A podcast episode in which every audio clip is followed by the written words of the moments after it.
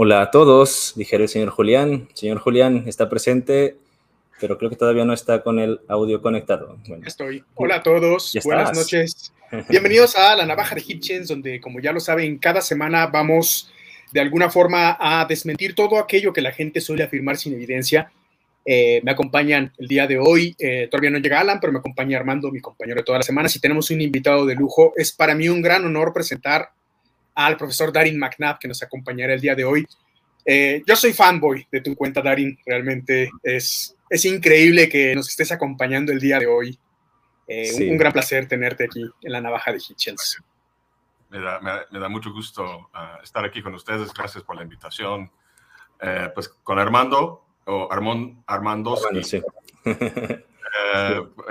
pues sí, nos vimos hace un par de semanas en, en Guadalajara. Estuve en un evento y este, pues ahí charlando y pues me invitó aquí a la, al podcast, así que con, con, mucho gusto. Un gran placer, de verdad. Eh, estamos muy emocionados de lo que se viene el día de hoy. Hemos querido en algún momento tratar este tema, pero no sabíamos realmente cómo abordarlo. Preguntábamos entre nosotros, ¿la vida tiene algún sentido realmente? ¿Es un accidente químico nada más?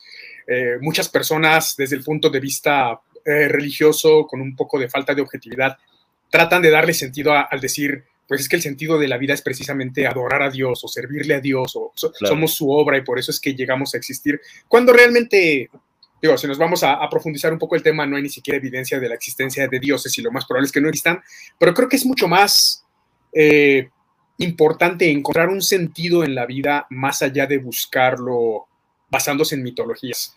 Y bueno, conociendo eh, la carrera del profesor Gary McNabb, tiene estudios bastante importantes tanto en filosofía como también en biología, ¿es correcto? Eh, así, así, es, pero no llamaría esos estudios importantes, eran así como de propedéuticos. Eh, ya veo. Cualquier biólogo, cualquier científico ah, va por ese camino, pero no, yo no pasé a, a, ligas, ligas, mayores porque descubrí la filosofía y, y tomé la decisión de que no podía seguir en la vida sin estudiar más a fondo esta maravillosa cosa que había descubierto. Claro, porque son enfoques, creo que en algunas cosas pueden complementarse, pero en otras va a haber diferentes formas de abordarlo. Para la biología, creo que la mayor forma de definir la vida es, eh, y no sé, corrígeme si me equivoco, pero es más como un accidente químico que se dio, del cual no tenemos hasta la fecha conocimiento de cómo sucedió, pero tampoco eso significa que haya sido por alguna entidad mitológica. Claro. Sí, eh, bueno, eso, eso no lo aprendí necesariamente. Bueno, eso, eso digamos, esa es, es, una afirmación o conocimiento filosófico en vez de biológico.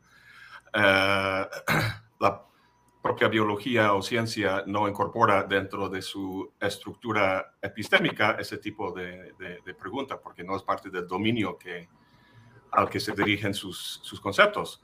Pero sí, a fin de cuentas, ah, eh, pues yo de, de, mucha casualidad, vamos a decir, yo eh, trabajé a, a, nivel más avanzado para mi tesis doctoral al pensamiento de Charles Sanders Peirce, que fue mm. ah, un gran científico, pero también un gran, muy importante filósofo, el más importante que los Estados Unidos ha producido, en mi estimación y en la estimación de mucha gente. Entonces, él, eh, como científico, que, o sea, practicante, que practicaba, hacía ciencia, uh, uh, una, una, buena parte de su filosofía eh, eh está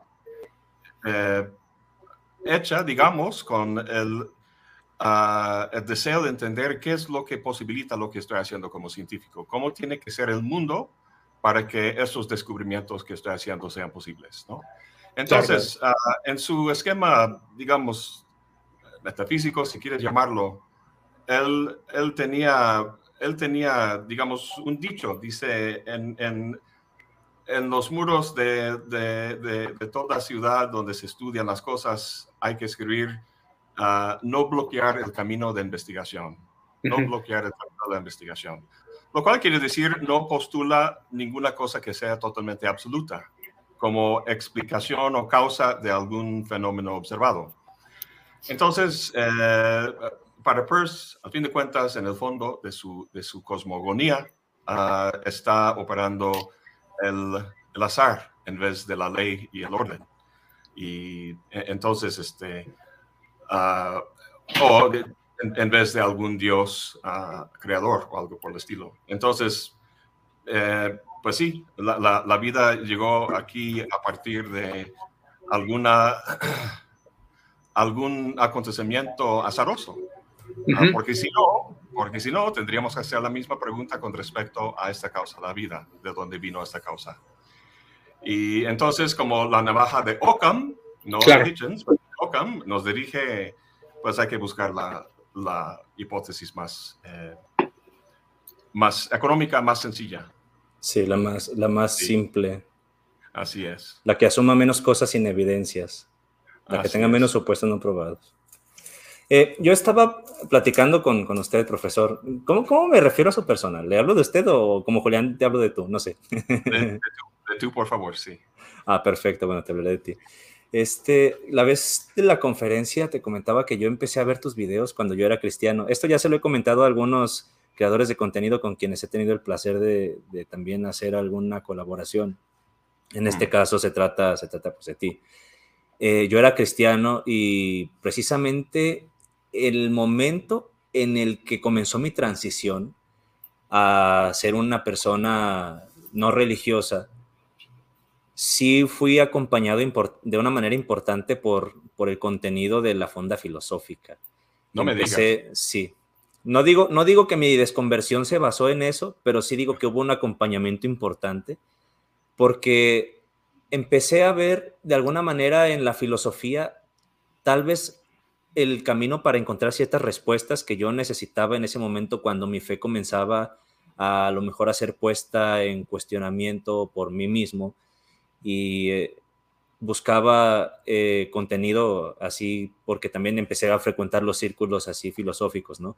Entonces, en algún momento me salieron los videos de la fonda, no recuerdo exactamente cuál habrá sido el primer video, pero sí recuerdo que uno de los primeros videos que me salieron fue el del sentido de la vida. Y es que a mí me pasa que eh, cuando yo era cristiano, toda mi, todo lo que yo creía sobre la vida estaba basado en mis pensamientos religiosos. Ya hemos platicado de esto aquí en este programa. Julián, en su caso, pues él desde chico fue bastante incrédulo. El otro integrante, Alan, que ahorita se integrará en un, que ahorita llegará en un rato más, él fue testigo de Jehová. Julián y Alan estuvieron con los testigos de Jehová. Nada más que Alan sí era una persona que creía en todas estas cosas, predicaba, así fervientemente y todo. Julián era como más del estilo escéptico, rebelde, así desde la adolescencia, ¿no? Pero casos como el de Alan o casos como el mío, que yo era evangélico, sí fueron muy complejos en tanto que la desconversión supuso muchos cambios para nosotros.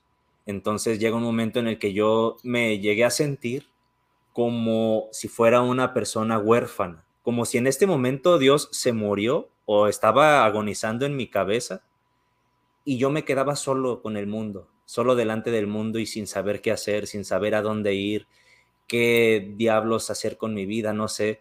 Este, había escuchado este video del sentido de la vida y me gustó mucho esta aproximación con lo del heliotropismo de las plantas, que, que se giraban hacia el sol, y que en este caso era girarnos hacia lo que nos maravillara de la vida. Entonces fue cuando también decidí estudiar música porque dije, esto es algo que siempre quise hacer desde, chico, por razones religiosas no lo hacía. Entonces, eh, ahora que yo de alguna manera ya estaba libre de esto, si bien era complicado reconstruir muchas de las cosas con las que yo interpretaba la realidad, sí sabía que quería maravillarme de la vida. Entonces, esta visión del sentido de la vida fue importantísimo para mí. Eh, vi también los videos del budismo, de los, las cuatro nobles verdades y todo, todo eso que, estuvo bastante bonito. O sea, los videos de Schopenhauer, la crítica de la razón pura de Kant y muchos, muchos, muchos videos más ahí este, sobre la voluntad de poder también. Entonces, yo, yo era muy, muy, muy fan del, del consumo de los videos de la, fonda filosófica en este periodo de mi desconversión. Entonces, para mí resulta muy especial tener este episodio en esta ocasión. No sé. Eh, quería, quería externarlo. Ahora, eh, Quisiera de alguna eh, manera... Quisiera, entonces comentar, no, sabes el gusto que me da ah, pues, saber eso. Quiero contarles que ese video ah, lo hice a petición de un joven de 14 años de edad que me escribió con, pues, eh, no sé, cuestionamientos, preocupaciones este, ah, apropiadas, típicas de una persona de esa edad ante la vida. Eh, y entonces, uh, si, si, alguien, si alguien me hubiera, si uh, una universidad me hubiera pedido una, una conferencia ¿no? sobre este tema, no creo que lo haya escrito de la misma forma. Um, a, a, esas alturas, bueno, no, quiero decir que, ya no creo en lo que dije en el video. Ah, simplemente yo creo que mi reflexión, mi pensamiento al respecto se ha profundizado madurado, más desde entonces. Ah, la, mm, me, parece muy como eh, egoísta y ensimismado ese video. Yo creo que la, la filosofía lo, que yo, lo que yo hago ah, hoy en día en mi labor filosófica fuera de la academia es, es, es algo que concibe a la filosofía no como una especie de... Ah, como, como consuelo, ¿no? Como ese la consolación de la filosofía. Eh, vivimos en tiempos muy feos, este, la incertidumbre, uh, pues todas las crisis que nos rodean y todo eso, y sería muy fácil eh, como encerrarte en tu estudio con los libros y los videos en YouTube y así es pasarlo bien dando vueltas a, esas ideas y todo, todo eso.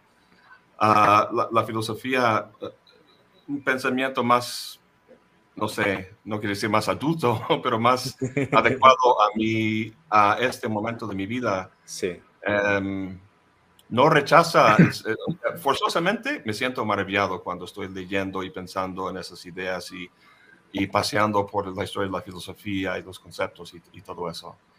Ah, pero si es un mero consuelo, si es un mero pasatiempo, si es algo simplemente para eh, hacerme sentir bien, me parece eh, pues una actividad parca y egoísta y debería ah, dirigir su mirada crítica hacia el mundo y las condiciones que crean eh, pues escenarios de mucho sufrimiento y dominación.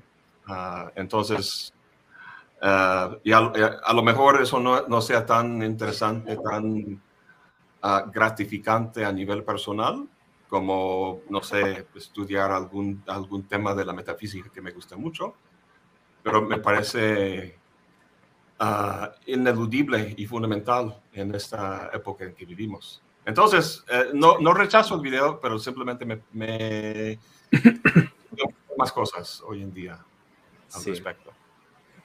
Darín, ¿dirías entonces que esta visión del sentido de la vida conllevaría necesariamente una visión sobre la ética? Sí, sin, duda, sin duda. Ah, em, nosotros, nosotros no vivimos de forma aislada, vivimos en sociedad. Em, yo, yo vivo una sociedad que, que recompensa y privilegia de forma muy estratificada y diferenciada a diferentes personas según diferentes criterios. Yo soy hombre, yo nací en el imperio, ah, mi lengua materna es el inglés, tengo un doctorado. Ah, o sea, todas esas cualidades ah, me ponen hasta arriba, digamos, en, la, en, la, en el esquema social. Entonces, lo que yo disfruto en la vida, no, no eh, estoy muy consciente de, de, que lo que yo he gozado y lo que yo he podido hacer y disfrutar y estudiar y todo eso, se debe en alguna medida, o sea, no se debe al 100% a mis esfuerzos únicamente, sino a condiciones sociales que permitieron que, que yo estudiara, que tuviera el lujo de estudiar en una universidad en, en, Boston con grandes profesores que habían estudiado con Heidegger y Sartre y Foucault y, y otros. Y había mucha gente en otras partes del mundo que estaban sufriendo para que yo gozara de eso. A eso voy. Entonces, mi conciencia en este momento de mi vida está llena del hecho de que, de, un profundo, ah, una profunda sensación de, de tengo que, tengo que devolver, digamos, y tratar de... Sí, al, al, mundo, a la sociedad y tratar de hacerlo mejor. Ah, cosa que nunca puedo hacer. Ah, sería imposible que yo, em, digamos, pagara o, o, pusiera de mi parte todo lo que fue necesario para que yo tuviera y tengo la vida que tengo.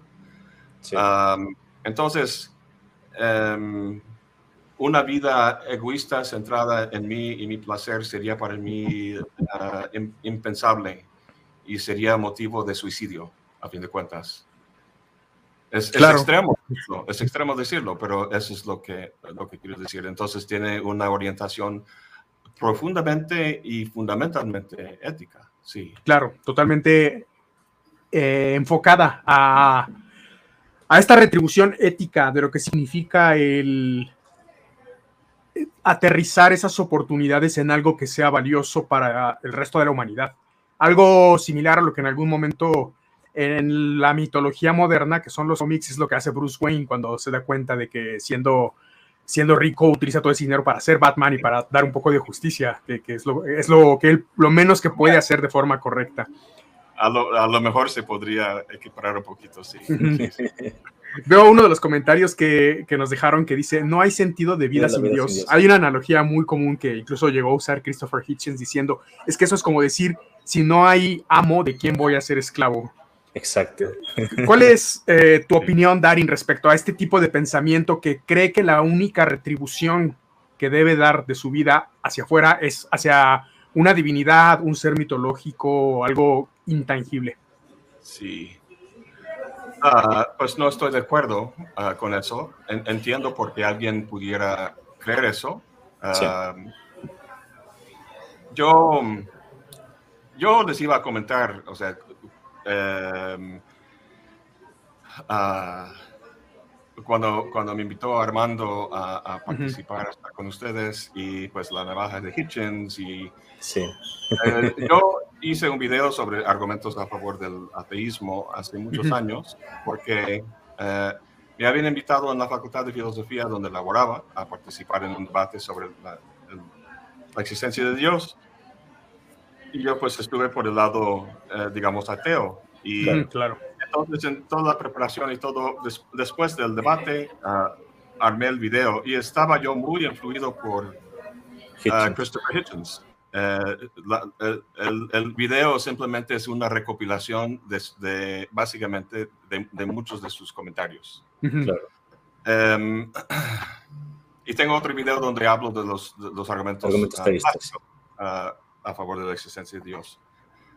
Sin embargo, um, bueno, es muy difícil no ser uh, muy atraído por la, la, figura y la personalidad de Christopher Hitchens. Es un hombre, en inglés tenemos, uh, hay una palabra, uh, witty, es un adjetivo. Witchy como de witch, ¿no?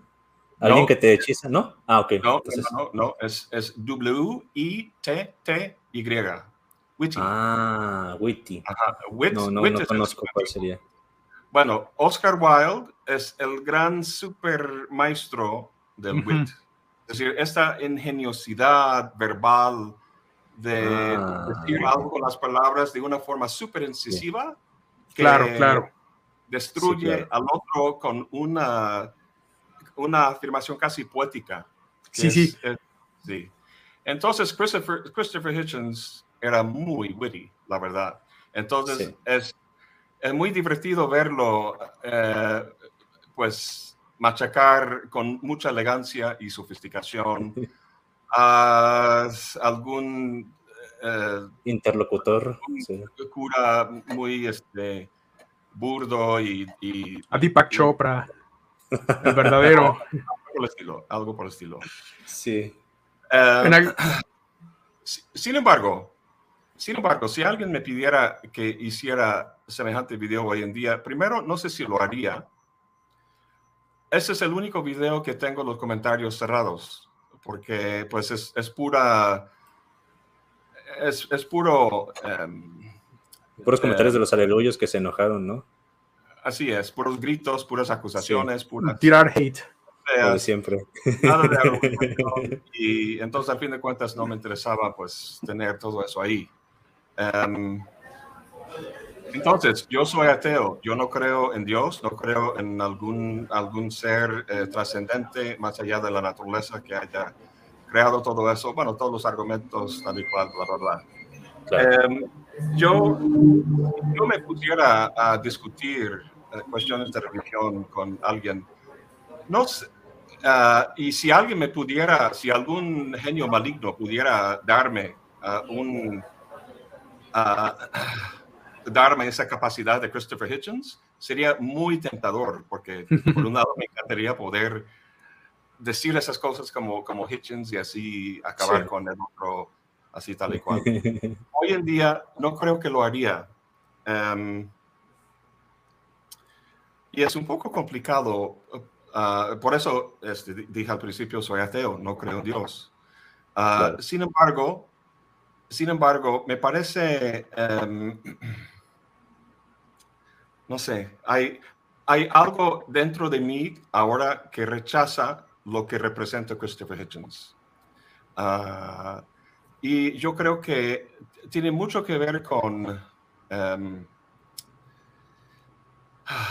no sé cómo explicar eso. Bueno, vaya, eh, recuerdo lo que dice Marx, creo que en, su escrito sobre Hegel, em, eh, donde dice, todo, toda crítica, todo criticismo parte de la crítica de la religión. Toda crítica, todo lo que vamos a criticar, analizar y criticar como filósofos, como intelectuales, parte, su base es la crítica a la religión. Y luego, pues más adelante, eh, eh, llegamos a su afirmación sobre la religión como el, opio de las masas. Sin embargo, Marx, Marx era muy, Marx era también, eh, podía dejar a alguien en su lugar, pero así con mucha facilidad, ¿no? Marx en su época era reconocido como una persona con un gran, gran intelecto que pues uno eh, en un debate con Marx, eh, pues tenía que pensar dos veces, ¿no? Sin embargo, Marx no era realmente desdeñoso con respecto a la religión. Marx decía, em, a ver, la religión es el suspiro de la criatura oprimida en un mundo hostil. Ah, la religión es el corazón de un mundo sin corazón. ¿no? lo que le interesa a Marx es no criticar a los pendejos creyentes en ese Dios, sino entender cuáles son las condiciones sociales, económicas y políticas que, que, que, posibilitan ese tipo de creencia. Es en ese sentido que vamos a criticar la religión. Un análisis más objetivo del por qué se dan las condiciones exactamente. Sí. sí. Entonces, hoy en día, hoy en día em, Ah, o sea, por un lado sería muy divertido eh, debatir con, con algún religioso arrogante, este, que también es desdeñoso y, muy fundamentalista y, homofóbico y antimujer, todo lo que quieras, ¿no? Al fin de cuentas, mi, mi pregunta es, ¿cuál es la... Ah, a, fin de cuentas, ¿qué es lo que cambia eso? sí. ¿Qué es lo que cambia eso? Porque eso, y, y, llego a esta, esta, digamos, conclusión debido a los mi experiencia ah, viendo la política estadounidense Oh, y, la, y el- el- la- el- la descomposición social en Estados Unidos en los últimos seis, siete años, ¿no? Ah, desde que Trump llegó a la Casa Blanca en 2016 y, y- y yo recuerdo que estaba yo ah, incrédulo, ¿cómo es posible que gente haya votado por este hombre? Por Donald Entonces, Trump. un, un abordaje clásicamente marxista ideológico sería, pues están siendo ma- manipulados, ¿no? Claro. Solo es cuestión de, de decirles, no, ese es un farsante, vamos a enseñarles cuáles son, qué es lo que está pasando aquí, vamos a correr la cortina como la- el mago de Oz, ¿no? O como Sí. en la Matrix, simplemente vamos a desenchufarte para que veas el mundo real de las máquinas a, a nuestro alrededor, para que veas la ilusión. Y Sí. el- la gran lección de los últimos años es que esto no tiene ningún efecto o un efecto muy limitado. Sí. Ah, la, cuarta, la cuarta película que ha salido de Matrix, para mí, a, muchos no les gusta, a mí me gusta mucho porque me parece, la filosóficamente, filosóficamente es la más importante. Porque la Matrix 4, ah, o sea, si, si vemos la religión como una especie de Matrix, ¿no? La Ujú. gente está en la Matrix. Pues el problema no es epistémico, el problema no es la desmitificación. Eh, Christopher Hitchens hacía eso con gran sofisticación y facilidad y era un performance y a mí me encantaba verlo.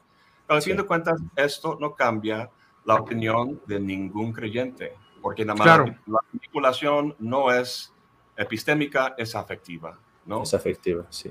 Sí, Esta forma de...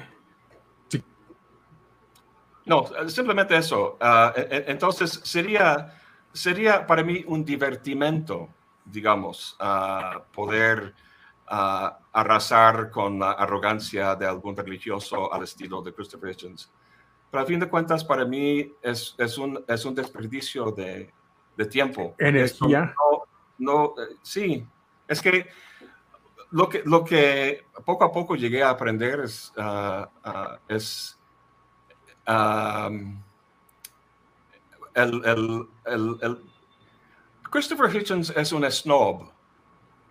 Christopher Hi- Hitchens ah, e- es, es, digamos, la encarnación del snobismo. No sé si usted conozca Sí. eh, esa, bueno, esa palabra, su origen es muy interesante. En- No conozco el origen, pero conozco la palabra. ¿Nos puedes Sí. comentar?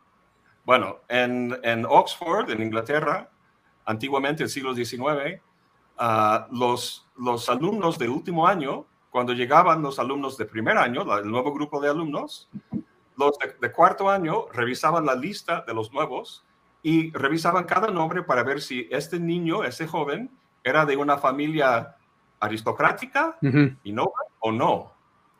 Entonces, si no era de una familia noble, ponían al lado de su nombre, en, en latín, sine nobilitate. Sine nobilitate. Abreviado es S.NOB. Snob. Entonces, lo irónico es que estos propios ah, alumnos de cuarto año estaban encarnando lo que es se- ser snob. Entonces, vaya, Christopher Hitchens, aun cuando tenga toda la razón en el mundo, eh, se pone en ese lugar de elitista y snob y diciendo, no, esta persona, en- entonces lo que carece esa persona no es la nobleza, sino la inteligencia. Les está llamando estúpidos y tontos y pendejos. Ah, muchas veces con toda la razón del mundo, pero lo que yo he aprendido viendo al fenómeno Trump y los trumpistas y todo eso, es que no, Trump puede hacer lo que le da la gana, no importa. Eso es lo que fascina al- al- a, la gente, todos los políticos en Washington. ¿Cómo es posible que Trump pueda hacer todo eso y le siguen amando y votando? Es porque está haciendo eso a Claro. los egoístas, a los snobs. Y entonces, em, La gente se ve representada, definitivamente. Sí. Entonces, eh, cambiar, o sea, cambiar eso no es una cuestión epistémica de desmitificar, aun cuando se haga de forma súper elegante y sofisticada y, witty, como hace Christopher Hitchens. Es solo que hoy en día eso me parece problemático que otra cosa. Y además, además hay otro elemento aquí. Christopher Hitchens y también los otros, bueno, los nuevos ateos, Sam Harris, eh, Daniel Dennett y Richard Dawkins, pero especialmente Christopher Hitchens y Sam Harris, ah, no sé en qué medida su forma de entender la ciencia, o sea, obviamente criticaban la razón y están a favor de la ciencia y la razón, pero eso lo llevan a una posición política uh, neoconservador a favor de Bush, a favor de la guerra contra el, ter el, terrorismo. Sam Harris habla de la posibilidad de hacer un ataque nuclear preventiva en algún país árabe y e, entonces se convierte en, en eh,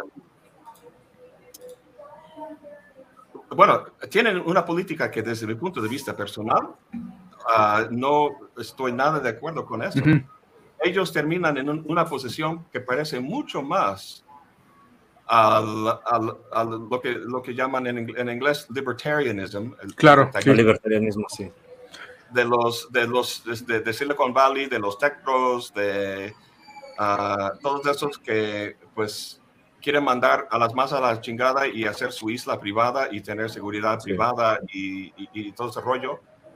Uh, me, parece una política y una concepción, concepción social aberrante. Y entonces, o sea, eso es, una, eso es una particularidad de Christopher Hitchens y Sam Harris. No sé en qué medida su postura científica racionalista lleve a ese punto. Pero lo que sí sé, o lo que, lo que, lo que pienso uh, es que esa, esa crítica a la religión, como decía Marx, que es muy importante, también tiene que hacerse a sí mismo. Sí, claro. Entonces, es, estoy pensando, estoy, soy muy influido por el, el, pensamiento de la Escuela de Frankfurt y el libro de Adorno y Horkheimer que se llama La dialéctica de la ilustración. Entonces, la ciencia y la razón, uh, que nacen de, de, los ideales de la ilustración, uh, nacen con la idea de liberar al ser humano de su condición de esclavitud, de miedo, de estar sometido a la autoridad y, y, los caprichos de la naturaleza y todo eso. Uh, vamos a tomar todo ese rollo, todo este mundo encantado de espíritus y todo eso, tanto de la iglesia como de los mitos, y vamos a arrasar con todo, todo eso, convertir al mundo en un en un gráfico cartesiano eh, con las tres dimensiones y objetos en relación uno con otro.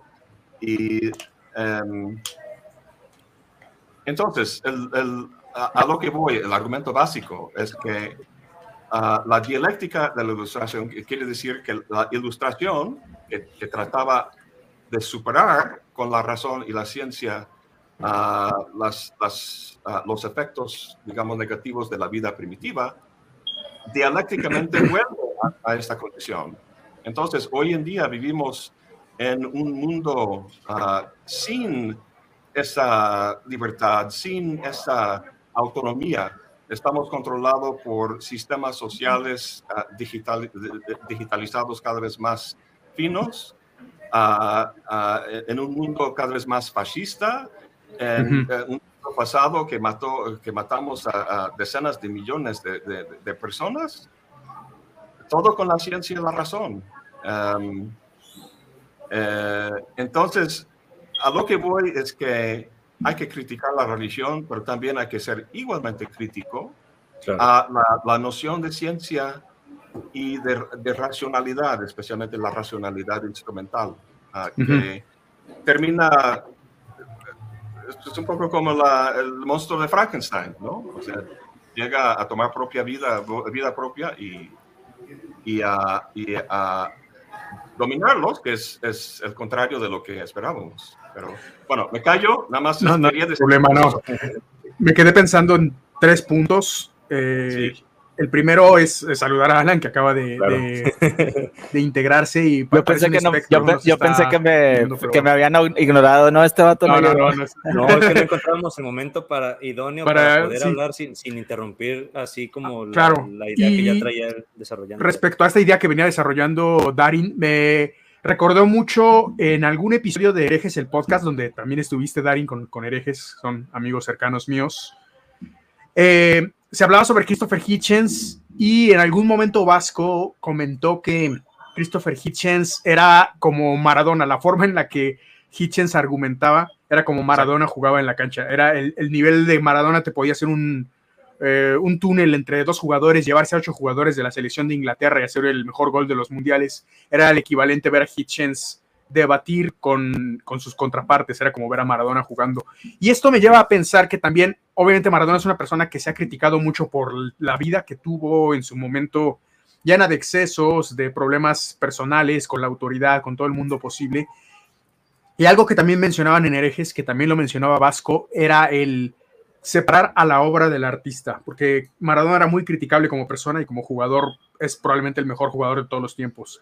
Podríamos tal vez pensar en algo similar con Christopher Hitchens, separar a la obra de su pensamiento individual, porque hay algunas cosas como estas que dices de la guerra contra el Islam y demás, que tanto él como Sam Harris han propuesto como un pensamiento individual, pero sin embargo sí hay una obra rescatable dentro de, la gran cantidad de propuestas que han hecho, libros, y esto me lleva al tercer punto que quería tocar, esto que hablas del control actual que se tiene de la sociedad masificada, me recuerda mucho un libro que tiene Christopher Hitchens precisamente sobre Orwell, de por qué importa Orwell.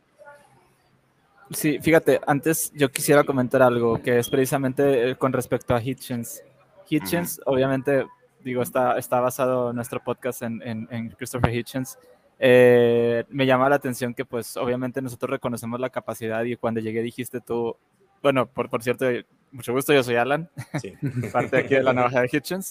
Eh, y, y fue el que propuso que hiciéramos el podcast, de hecho. Alan. Sí, por, este, comentaste, eh, si yo tuviera la capacidad y la rapidez mental que, que tenía Hitchens para, para responder y todo, obviamente sería tentador hacer lo que él hacía, obviamente, cualquiera nos lo haríamos, de alguna forma intentamos eh, como que imitar un poquito, por algo estamos aquí, por algo nos llamamos la navaja de Hitchens, por algo eh, queremos dar a conocer todas estas ideas, no nada más de él, sino todo lo que hemos aprendido.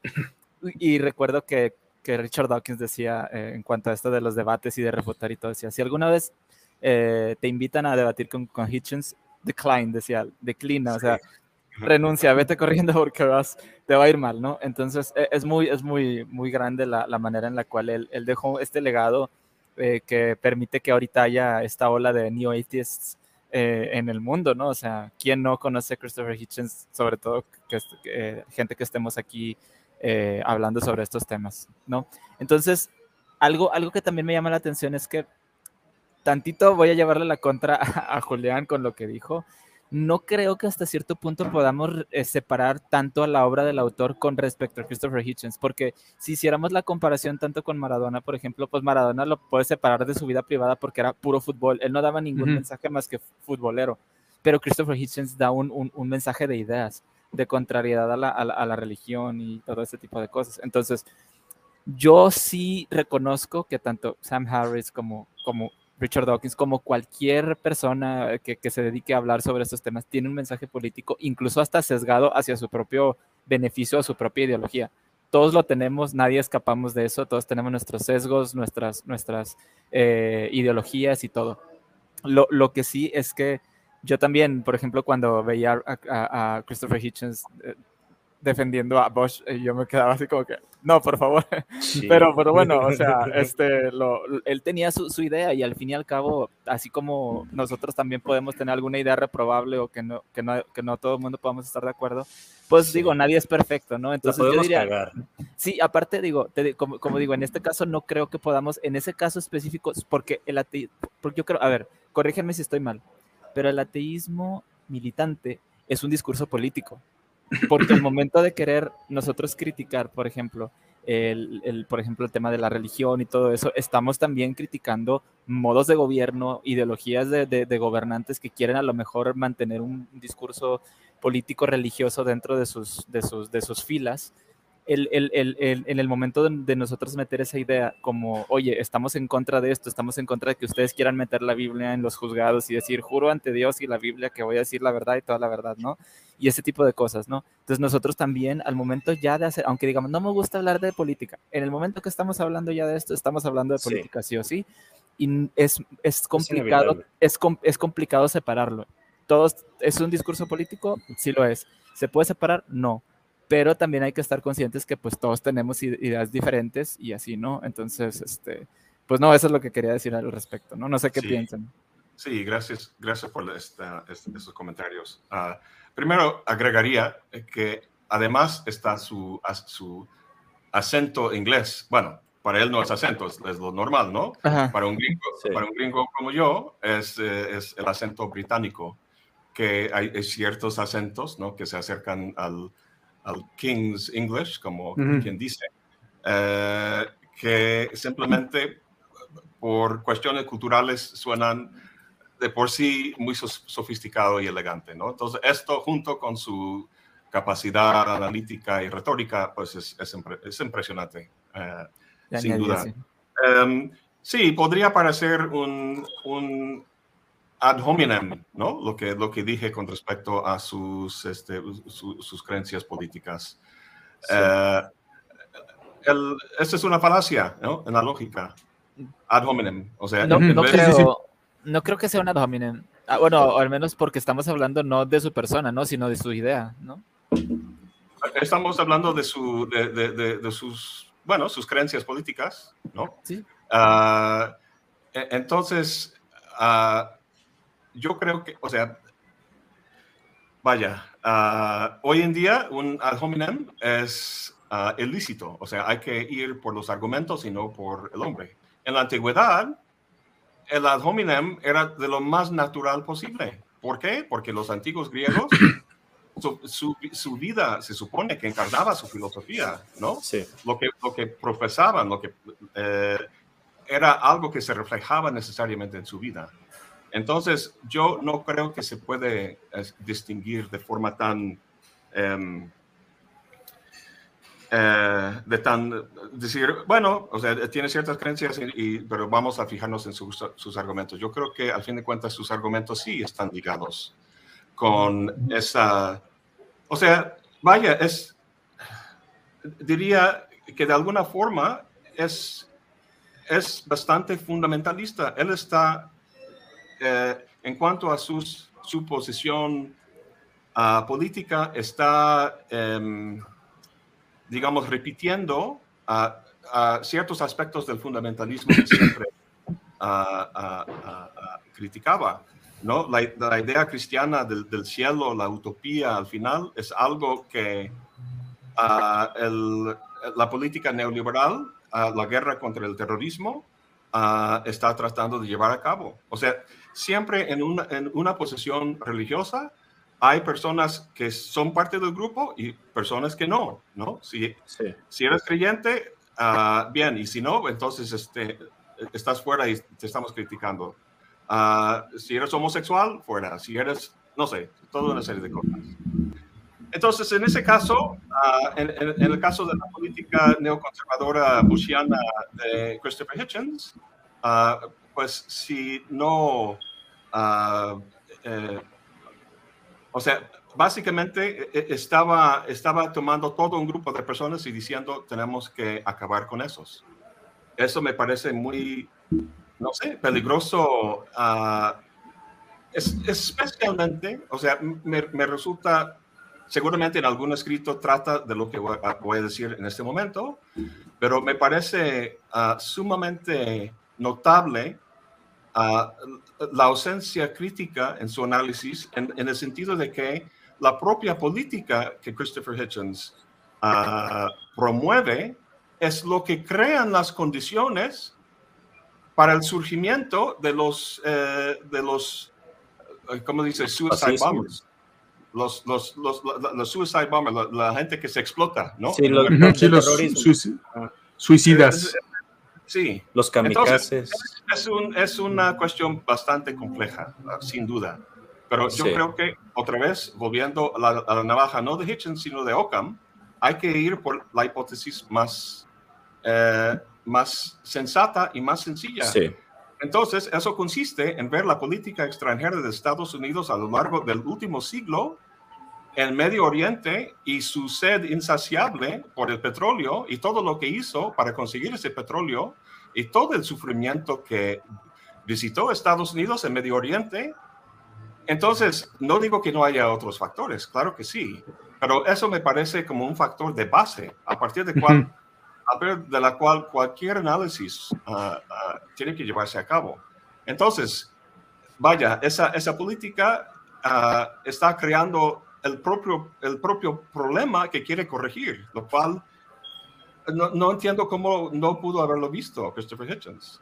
Entonces, al fin de cuentas, em, no se trata, o sea, cuando, cuando tenemos una, cuando hablamos de una posición científica racional frente a la religión, en términos generales estoy, estoy de acuerdo, uh, pero esto, está, no, esto no es algo que se hace en un vacío. Vivimos en una sociedad, un sistema, un sistema económico que ahora es global y y, nada, o sea, el desarrollo científico, uh, las uh, políticas de, de, de, de, naciones, de, todo está regido por uh, las necesidades de capital. Entonces, entonces un mundo, o sea, para toda esta, esta digamos, élite de Silicon Valley, de los tech pros, de, los libertarianos y, neoliberales, este, es, ese sistema, este mundo ah, regido por la, dominación de capital, les favorece, les favorece. Entonces está, o sea, para mí va de la mano las exigencias ah, del, sistema económico que, tenemos y las exclusiones que, que hace con ah, el, digamos, el sistema científico racional eh, que defienden uh, Hitchens y Harris y otros. Eh, en algún momento, hablando del tema eh, respecto a lo que originalmente planteábamos sobre el sentido de la vida, Hitchens tenía este cierta tipo de opinión, pero me quiero referir ahora en este momento a Carl Sagan, que en algún momento cuando tenía una conversación con su hija, ella le preguntó sobre sus abuelos y por qué no los conocía y hablaron sobre la muerte. Y entonces Carl Sagan explica en esta conversación que lo que él determina como el sentido de la vida no es precisamente el tratar de irse aún más allá, eh, lo que Hitchens llamaría una Corea del Norte celestial, sino que residía en esta tierra y en esta vida ese sentido de la vida, el disfrutar minuto a minuto del simple hecho de estar vivos, de como el mismo Carl Sagan decía, es un accidente químico que se dio y por eso llegamos a existir y fue una competencia entre millones de células para que fueras tú quien realmente eres y un montón de cuestiones sociales alrededor que te dieron la forma de ser quien realmente eres. Entonces para Carl Sagan siento que este sentido de la vida era algo mucho más objetivo, probablemente en el aspecto de no decir tiene que haber un sentido como tal, sino el simple hecho de estar vivo ya es un disfrute en sí. ¿Cómo esto se contrapone un a, otros sentidos de la vida, ya no digamos religiosos, sino también desde el punto de vista ateo, desde el punto de vista de, Dawkins o de Hitchens. Para Dawkins va a ser algo siempre completamente... biologicista. biologicista, es buena la palabra, eh, diciendo que la vida es simplemente un accidente químico que llegó a evolucionar por cuestiones genéticas, etcétera, etcétera. ¿Cómo definiríamos este sentido de la vida desde diferentes posturas del ateísmo? frente a lo que dijo Carl Sagan a su hija. Sí, sí, puede ser eh, no precisamente confrontando, sino probablemente complementando. O sea, ¿qué visiones existen del sentido de la vida desde el ateísmo, ya que no existe una necesidad de buscar una, una nueva vida en algo celestial o portarse bien por el miedo a un castigo infernal? Entonces, ¿cuáles serían los contrapesos en el punto de vista del sentido de la vida del ateísmo? Sí, pues vaya, yo creo que, o sea, el, yo creo que es, es, es, es, demasiado, demasiado, simplista la pregunta, perdón que lo diga, porque la, la, la, mera calificativa de ateo deja el campo demasiado abierto, no, no determina o define la cosa. Entonces, simplemente, ah, ¿qué podemos decir con respecto a una una postura en la que no aceptamos ah, la existencia de un Dios trascendente. Hay muchas posibilidades, incluso si dejamos eso por fuera. Es decir, desde la propia filosofía, la forma en que uno aborda la vida puede ser desde un materialismo, este, un reduccionismo científico muy, muy bruto, que a lo mejor hace Richard Dawkins, o no, estoy muy seguro. Em, alguien como Mario Bunge, filósofo de la ciencia argentino, muy reduccionista, muy crítico de muchas posturas. Vaya, pero volviendo, volviendo a, a, Carl Sagan, a mí me cae muy bien Carl Sagan. Amo a Carl Sagan. Eso me parece una voz muy sana y, equilibrada en, digamos, claro. en, este, una divulgación. sentido de la ciencia, ¿no? Em, simplemente la, la, sí, la propia experiencia de, de, estar vivo. Esa es una de las preguntas, ¿por qué hay algo y, y, y no nada? ¿no? Esto se ha preguntado desde, desde, los inicios de la, la, la vida humana. yo pienso, ahora me vino a la mente Charles Bukowski, famoso Ah, sí, el poeta eh, maldito, sí. Tuve una etapa en la que fui muy fan de él también. Uh, he visto, bueno, ya sabes los, los, memes que aparecen ¿no? en, las redes eh, de repente. Y, hay algo que, que, que, dijo que me, me impactó profundamente. Que no recuerdo exactamente en ese momento, pero habla de, de, que esta, esta vida es tan corta y hay tanta miseria y estamos, o sea, nuestra reacción fundamental debería ser la compasión y el acompañamiento en vez, de, en vez de la destrucción y el odio y el miedo y la exclusión y todo eso. Todo esto va a acabar ya pronto, dice. Cada vida humana obviamente es finita y va a acabar y al final lo vas a arrepentir. O sea, porque todo eso que, que, que, que trataste de hacer, de, de, controlar tu vida y poner todo en su lugar, se disuelve. La entropía te agarra y te manda la chingada. Entonces, eh, en, en, este en este momento ah, de, de, vida. Deberíamos pasarlo con amistad y amor y apoyo y, ¿no? Estaba, estaba yo ahorita, antes de que empezara ah, nuestra plática, pues viendo las noticias y viendo esa um, noticia sobre el, el, ah, el, submarino, ¿no? que al, parecer pues hubo una, una implosión ya hace varios días y que murieron al instante, pero durante tres o cuatro días, todo el mundo, todo el mundo gastando un montón de dinero y, mucha energía psíquica pensando en esos, esas pobres personas.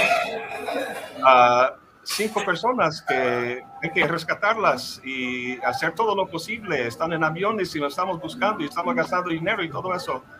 Y mientras tanto, hay, uh, hice una búsqueda y pregunté cuántas personas en el mundo mueren de hambre todos los días y decía 25 mil.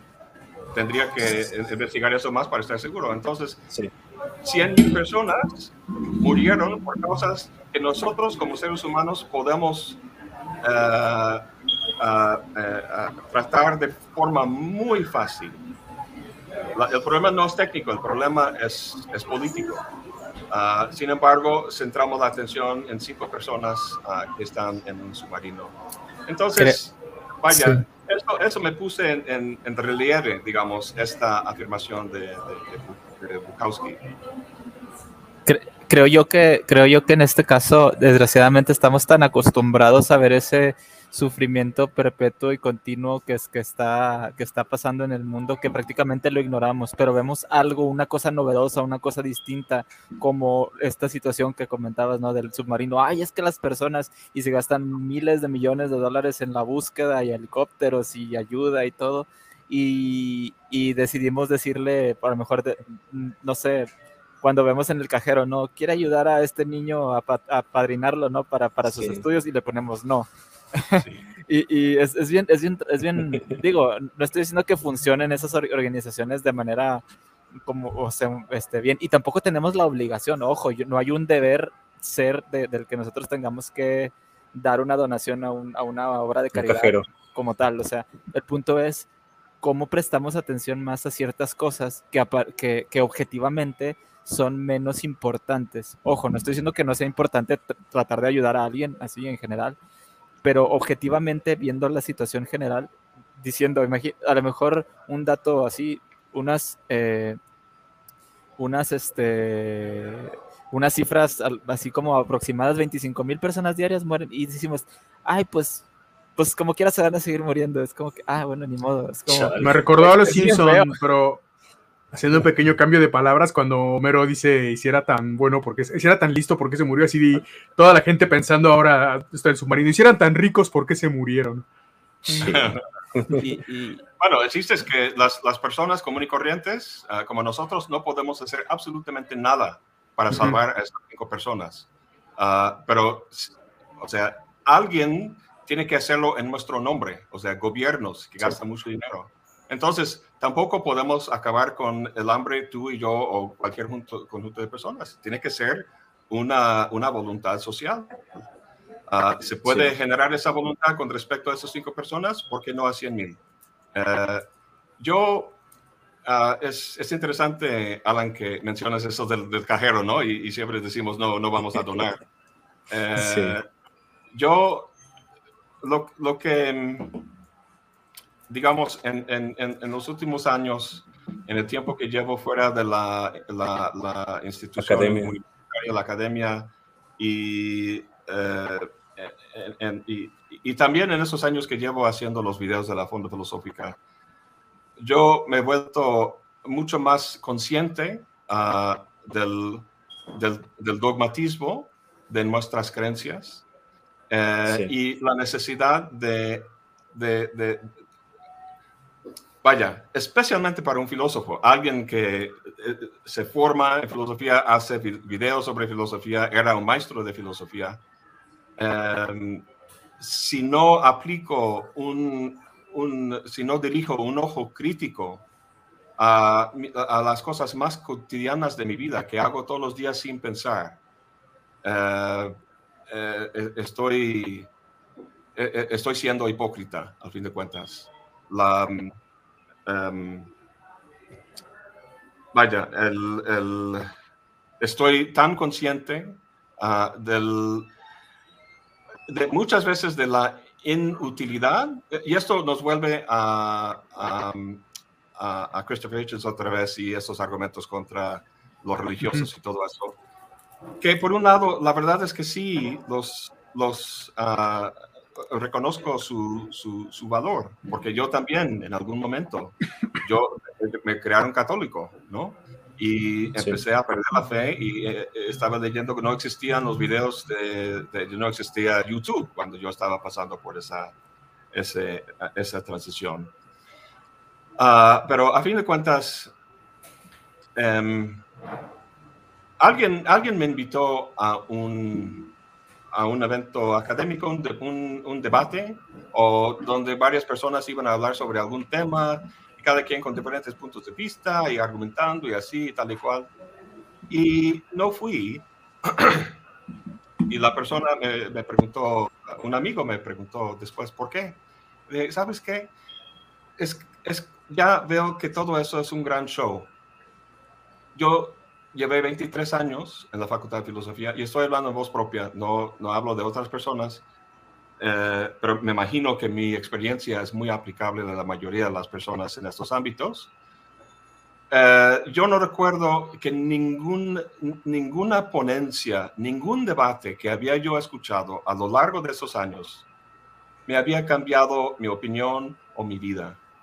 Era puro show, pura verborrea en mucho sentido que a fin de cuentas, pues este, uno puede poner en su currículum y ya hicimos uh, la, la, la, la, vida académica.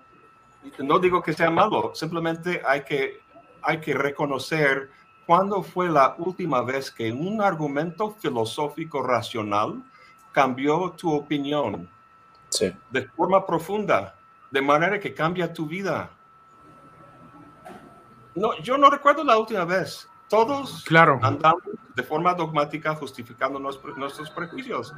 Yo he dicho en otras entrevistas que uh, desde hace tiempo he llegado a pensar que la única diferencia entre un, un, doctor en filosofía y una persona común y corriente en la calle Es simplemente que el doctor en filosofía es más hábil para justificar sus prejuicios. y, que en algunos, pasos, en algunos casos pasa esto de personas que buscan el debate por el debate, como si, como dices, como si fuera un show.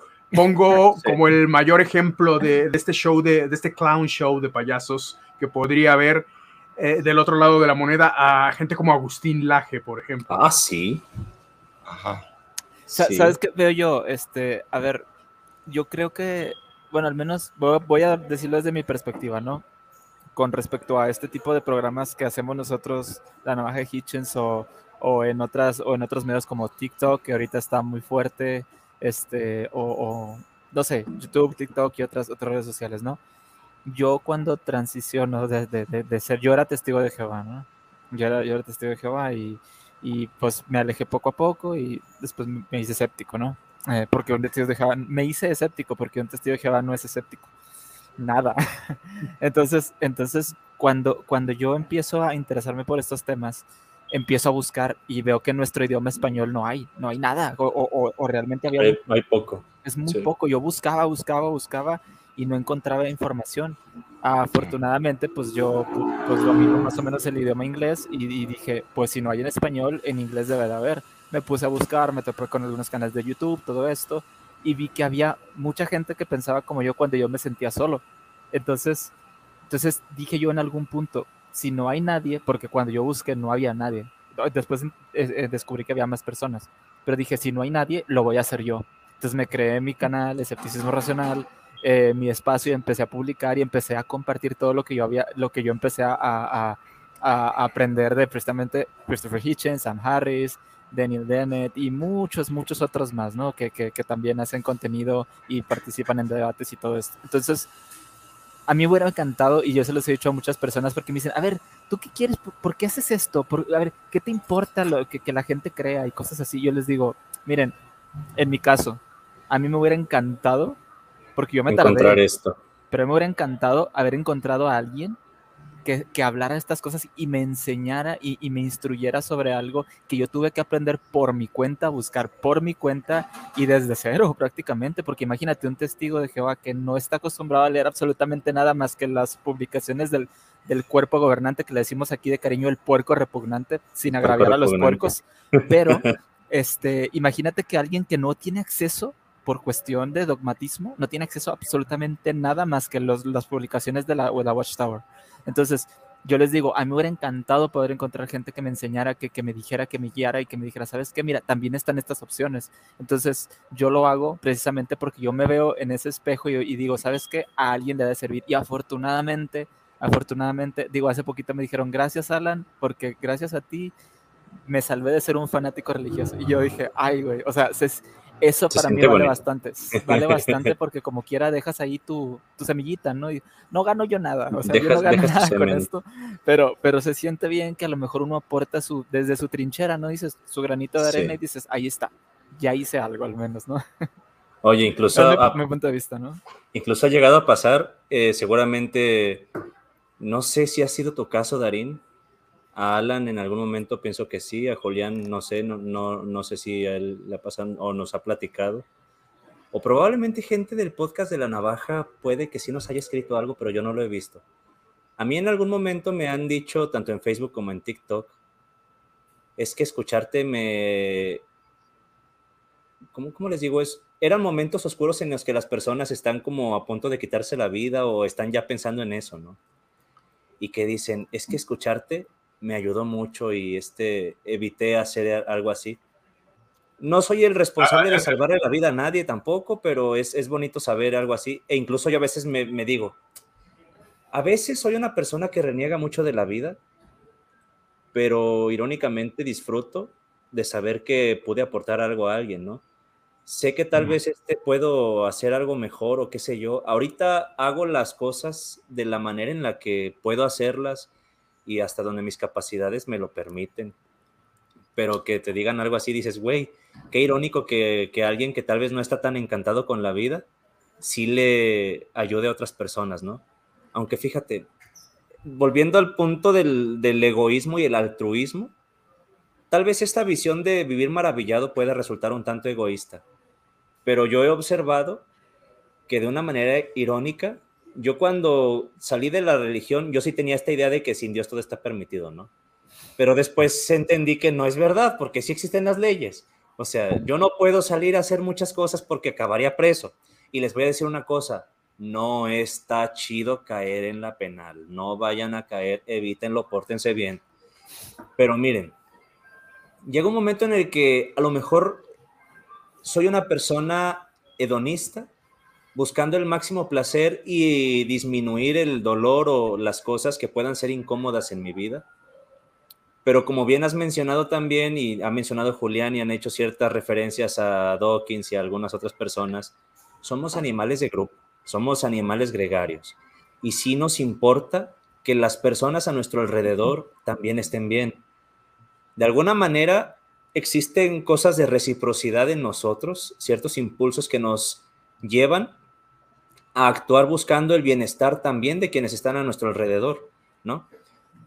Entonces, en algún punto, también la búsqueda del placer se puede convertir no solamente la del placer mío, sino la de las demás personas. Y placer se puede ya entender no en términos de placer, sino en términos de bienestar, que ya sería otro concepto, que no es exactamente el de placer, pero que no se va viendo como una especie de evolución en el pensamiento, al menos ha sido el camino que yo he observado que he recorrido.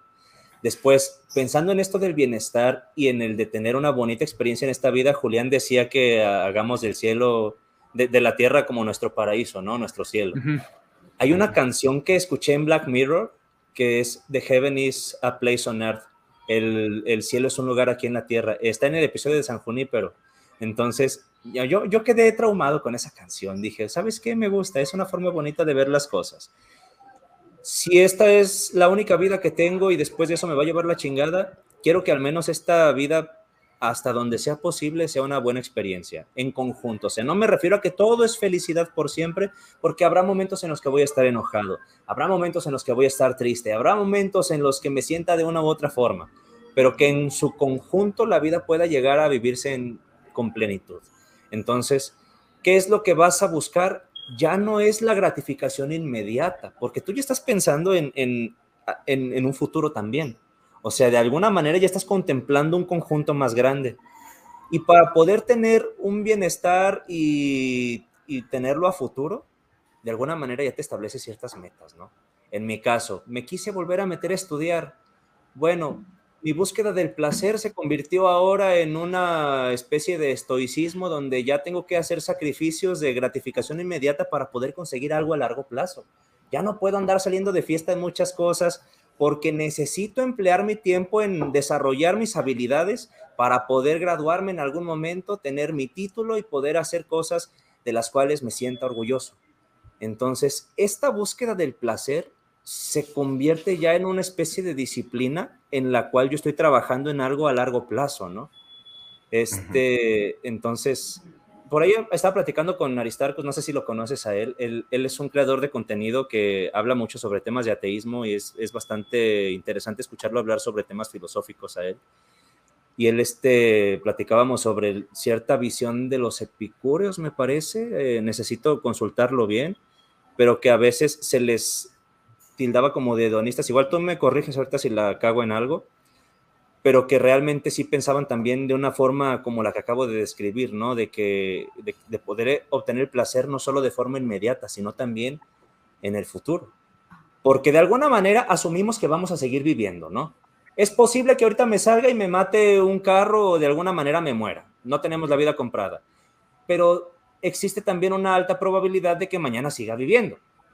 Y si esto es así, pues creo que podría ser razonable asumir que voy a vivir más tiempo. Entonces, siendo así las cosas, sí me conviene invertir para mi futuro. Invertir tiempo, invertir mis energías, invertir a lo mejor, qué sé yo, este, el dinero, lo, lo que sea, para yo poder estar disfrutando, para que el Armando del futuro pueda disfrutar gracias a lo que el Armando del presente empezó a hacer. Ahorita, por ejemplo, Stephanie también acaba de saludar, ella se metió al gimnasio se empiezan a notar resultados en su físico, y yo le digo, güey, te ves fabulosa, o sea, y eso no es de a gratis, te costó tu trabajo, tú quisiste lograr algo y tuviste que hacer ciertos sacrificios, ser constante y disciplinada, pero ¿qué crees? Ya te gusta cómo te ves en el espejo y subes tus fotos y pues es, es algo que te está, te está trayendo una felicidad, un bienestar, incluso un placer de, de voltear a verte y decir, carajo, estoy bien buena. Pues, güey, no es, no es ya gratis. A lo que voy es que tal vez este tema de convertir esta tierra, esta vida terrenal en una experiencia celestial, vamos a decirlo así, que el cielo sea un lugar en la tierra, es algo que va a implicar muchas veces sacrificio y cosas que tal vez sean el, eh, la renuncia del placer inmediato. O, tal vez al revés. Eh, ahora que lo dijiste y me quedé eh, hace rato pensando en lo que comentaba Darin sobre Bukowski. Bukowski utiliza este personaje más o menos que, es como una especie de autobiografía suya de Chinaski, en el cual Chinaski ah, hace todo lo posible por, por, autodestruirse y precisamente ese es su sentido de la vida, el vivir al límite por el simple hecho de vivir al límite, no se ponía ningún tipo de, de tope este personaje que representaba mismo Bukowski para disfrutar su vida como tal por el simple hecho de vivirla. Claro. No, pero fíjate, es, este tema del, del sentido de la vida que, que, podemos nosotros encontrar sin, sin la figura de Dios, porque pues ahorita hemos estado hablando de muchas cosas para las que no hace falta que exista un Dios, o sea, para las personas que han estado comentando que sin Dios no hay sentido de la vida, bueno, tal vez lo veas así porque es la manera en la que tú has enfocado el sentido de la vida, pero si de alguna manera dejas de creer en Dios, podrás enfocarlo de algún modo más, ¿no? Y en este caso, si necesitas que algo te trascienda, es decir, que vaya más allá de ti, no tiene por qué ser una especie de entidad espiritual, ni mucho menos. Puede ser tu prójimo, o sea, me refiero a, la gente que te rodea. Puede ser tú mismo también, si así lo quieres, pero es que si, si piensas solo en ti mismo, en algún momento vas a valorar también tus propios sentimientos, porque como ser humano que eres, muy probablemente los tienes. Este, habrá casos de personas con rasgos psicopáticos o qué sé yo, pero por lo general las personas valoramos también a quienes nos rodean. Entonces, aun si eres egoísta, por de alguna manera darle validez e importancia a lo que tú sientes por las personas que están a tu alrededor, necesariamente terminas convirtiéndote en una persona altruista. No piensas ya solamente en ti, aunque hayas tenido un punto de partida egoísta, ¿sabes? O sea, y estas son unas paradojas un tanto llamativas en las que suelo reflexionar bastante. No sé si he tenido algún pensamiento concluyente al respecto, pero sí puedo observar que existe esta tendencia a volverte altruista, irónicamente pensando en tu propio bienestar pero no sé, no sé, yo no sé de qué manera resolver esto. No, no sé tengo, una, tengo, una, pregunta, Armando. A ver. Vamos a imaginar que no lograste salir, uh, y, tú tampoco, Alan, del el rollo religioso, y que siguen ahí y, uh, y tienen una vida que desde, desde la perspectiva que tienen ustedes ahora, calificarían de eh, una vida esclavizada, una vida pobre, etcétera, sí. etcétera criticarías, criticarías a ese, a ese, a ese yo contrafáctico que acabamos de suponer? Sí. ¿Estarías tú culpable del hecho de que, de que no uh, lograste dejar esas creencias y liberarte, digamos, de, no. ellas? No. No. no. Entonces, estás planteando lo que yo considero, perdona que lo diga, pero, o sea, es muy fácil, es muy fácil sí. dejar a Dios de un lado y perder la, la, la, fe cristiana, la fe teológica, religiosa y todo eso. Y uno piensa, ya estoy liberado, como si ya no. estuviera en la tierra prometida. No es así, no es así. Ahora empieza realmente, de veras, la pregunta sí. filosófica de qué hacer con mi vida. Sí. La, nuestra sociedad y su sistema económico te da respuestas por todos lados, te saturan con respuestas vete al gimnasio, ponte bien, estudia bien, vas a conseguir bien tra buen trabajo, bla, bla, bla, bla, bla, bla, y vas a ser un, uh, un elemento perfectamente encajado en ese sistema que tenemos ahora y que no cuestionas para nada. Exacto. Pues todas, Exacto. Las personas, todas las personas que no logran eso, por las razones que sean, si no tienen éxito y fracasan una y otra vez, ¿son culpables? ¿Merecen la miseria que tienen? Si la respuesta es sí, yo tengo un fuerte problema con eso. Y me parece sí. que la, lo que estás más o menos planteando, Armando, llega a ese punto. Entonces, okay. eh, o sea, estamos en una jaula dorada o en una jaula a punto. La pregunta es cómo puedo, puedo, ponerme lo más cómodo posible eh, y, disfrutarlo de, lo más, de, la mejor forma posible. Voy a ayudar a mis amigos y, y tal y cual está bien, ¿ok? Uh, bueno, mucha gente lleva su vida así, pero el filósofo se supone cuestiona su existencia. ¿Por qué estoy haciendo eso? O sea, Dios es una muleta muy fácil. Ok, ya me deshice de eso. Ahora es mucho más difícil quitarte de los nuevos dioses que nos llegan. Y esa es mi preocupación un poco por escuchar lo que... O sea, por otro lado, bueno, no quiero decir que la vida de uno es totalmente determinado por fuerzas sociales y uno no puede esforzarse y, ¿no? Pero a fin de cuentas, ese es el gran debate, fíjense, entre dos grandes ah, filósofos ah, políticos del siglo XX, John Rawls y Robert Nozick. Tengo videos sobre el pensamiento de los dos. Pero a fin de cuentas, este, ah, John Rawls, en su gran libro La teoría de la justicia, termina con una posición donde em, las, las, las, cosas que tenemos en la vida en mayor, en mayor parte no son merecidas. Claro. Debido a que nos, nos, nos, tocó la lotería natural, ¿no? Yo acabo de comentar, yo nací hombre, nací en el imperio, nací con la lengua materna como inglés, eh, nací con padres... Con una base de, de privilegio. Claro, mucho que me apoyaban y que me ayudaban económicamente, emocionalmente. Fui a estudiar, saqué el doctorado, pude viajar. Me tocó suerte eh, aquí en México, por pura casualidad necesitaban a alguien que daba clases cuando estuve yo aquí en Jalapa en 1997. Me dieron un contrato de medio tiempo. A lo que voy es que, aun cuando uno tenga toda la disposición de trabajar y ser buen así eh, trabajador y chingarle, como dice el mexicano, ¿De dónde viene eso? ¿De dónde viene eso? ¿Y por qué algunos lo tienen y otros no? Eso implica una concepción muy radical de la voluntad, de que todo depende de la voluntad absolutamente libre de cada quien. Yo no acepto eso. Tampoco quiero decir que, que nadie tiene responsabilidad en absolutamente nada de lo que pasa en su vida. Es una cuestión difícil, ¿no? De, de Em, a lo que voy es que no, no, no, no condeno lo que me dijiste, tus esfuerzos y todo eso. Simplemente, ah, no sé, yo como filósofo, es, es, mi trabajo cuestionar lo que nos parece lo más obvio, lo más natural. y lo, más, evidente. Eh, entonces, especialmente cuando uno sale de una secta, de una cosa tan cerrada como es la creencia religiosa la sensación de libertad es tan, de libertad es tan grande que a lo mejor sea ilusorio, ¿no? Ah, y hay que, hay que ser cauteloso y, no sé.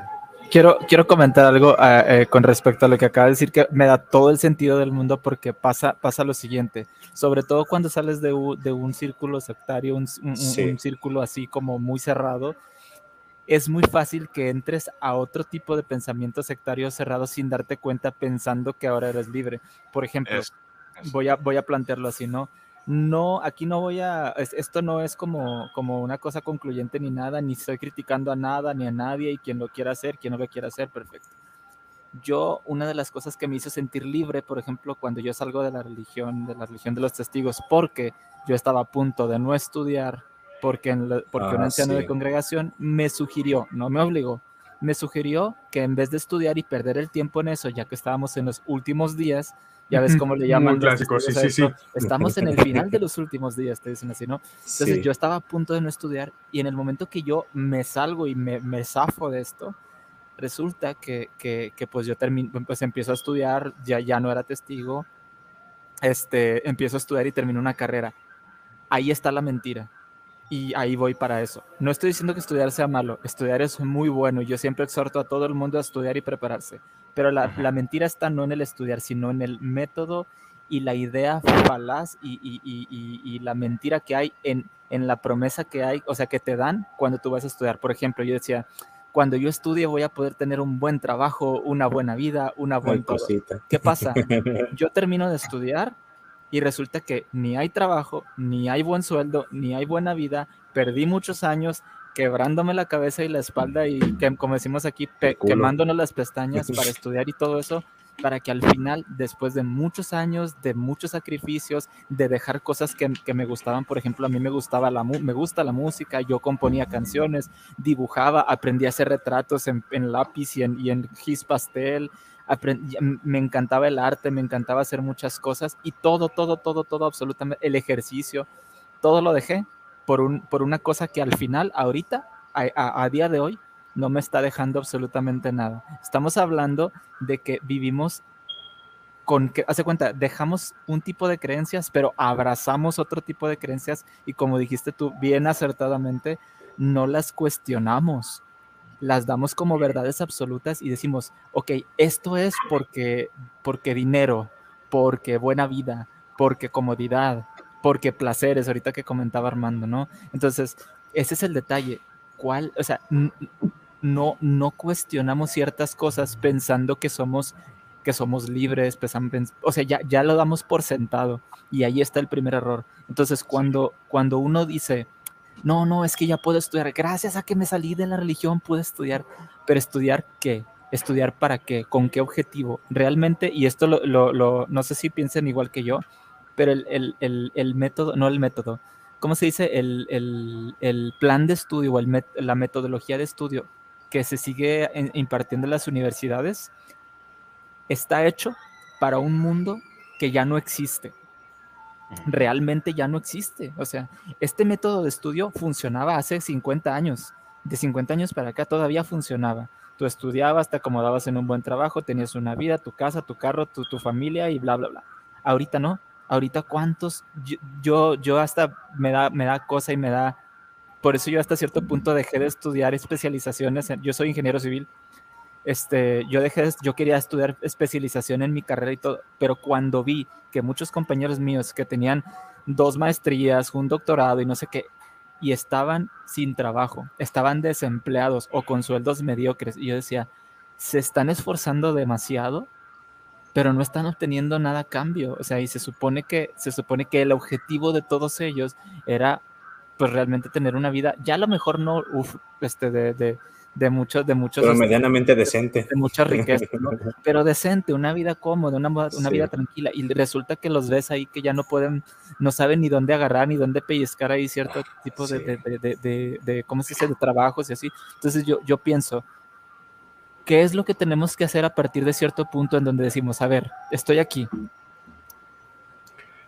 ¿Qué necesito? ¿Qué necesito yo para, qué necesito yo hacer para para no a lo mejor decir, ah, voy a hacer algo diferente porque sí, no, sino darme cuenta hacia dónde, hacia dónde voy a tomar eh, mi, mi, camino o, o, voy a tomar mis ciertas decisiones y no dejarme llevar por lo que te dicen, de que estudia para que te vaya bien, haz esto para que, para, que, para que tengas éxito en la vida, para que hagas algo, para que seas productivo, para que seas un miembro más en esa cadena productiva de, de, de, del mundo, ¿no? Laboral y que, que, seas una persona altamente productiva y, estable y, todo eso, ¿no?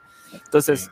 Este, estamos, como dijiste, en una jaula de oro, estamos con nuestras comodidades, con nuestro internet, con, con el cafecito, con, con ciertas cosas y ya, ¿verdad? Pero ¿qué, pues, ¿qué, es lo que, lo que nos debemos preguntar? ¿Realmente qué es lo que nos debemos preguntar para tomar ciertas decisiones, sobre todo decisiones que nos pueden tomar años en a lo mejor, en a lo mejor darnos cuenta que, ¿sabes qué? Me arrepiento de haber perdido tanto tiempo, ¿no? Ahí en eso del de, estudia para triunfar, tengo un poco de sentimientos encontrados porque si bien es bastante importante hasta cierto punto, creo que algo que es un balón mal bajado muchas veces a la hora de, tanto de recibir como de dictar este discurso de estudia para, para tener una buena vida, es precisamente el hecho de, aterrizar ese balón como que como el estudia, como le decía Mauricio Schwartz, para sacar el papelito nada más. Creo que el estudiar tiene y debería, no, no tiene, de hecho, no, es lo que menos tiene, debería de tener que ver más con el simple hecho de estudiar por conocer por saber hacer cosas, por tener conocimiento, más allá de si existe o no un, algo que, diga que lo sabes. Lamentablemente es algo que es, un, es utópico porque ni va a existir quien te diga confío en tus capacidades o va a ser muy difícil que, en el mundo laboral algo te diga, confío en tus capacidades sin un papel, pero también va a existir mucho eh, gente que falazmente va a decir que estudió algo porque lo buscó en Google, porque lo leyó en Facebook o cosas así. Pasa mucho del lado de la gente conspiranoica, sobre todo. Esa misma gente que va y te dice, investiga, estudia, ve por tu cuenta, cuando sus investigaciones son posts de Facebook. Eh, entonces, eh, ese balón mal bajado del de, estudia para triunfar, creo que es un balón mal bajado a nivel sociedad completo porque por un lado se sobre engrandece la idea de tener un papel que certifique que sabes hacer algo y puedo decir objetivamente que he conocido en trabajos en los que he estado personas que tienen papeles a nivel maestría y que no pueden redactar ni su propio currículum. Ah, sí. Eh, me, ha pasado, en serio. Y pasa a personas que no tienen estudios completos, que no los terminaron, pero por su experiencia y por las cosas que saben hacer han encontrado muy buenos trabajos. Hace poco platicaba con un chico que acababa de conocer en una reunión de vecinos y precisamente él había desarrollado su carrera así, únicamente con lo que aprendió a hacer en unos trabajos en los que se le dio la oportunidad. Eh, le sirvió tanto esa experiencia para después desarrollarse más y más y más en otros trabajos relacionados al grado de tener un puesto ya bastante mejor que con los que inició. Pero es algo que siento que tiene más que ver a nivel social con, con un tabú o con una carga que se le da mal enfocada a la situación del estudio. Sí, eh, sí, estoy, eh, estoy, totalmente de acuerdo. En, parte eso uh, influyó en mi decisión de salir de la academia y de ya no ser parte de un sistema que perjudica y que miente al alumno que otra cosa. Um, volviendo a, fíjate que Armando se me ocurrió una forma de, de abordar el problema que tengo con mi video sobre el sentido de la vida y el lo que, o sea, ¿en qué consiste eso?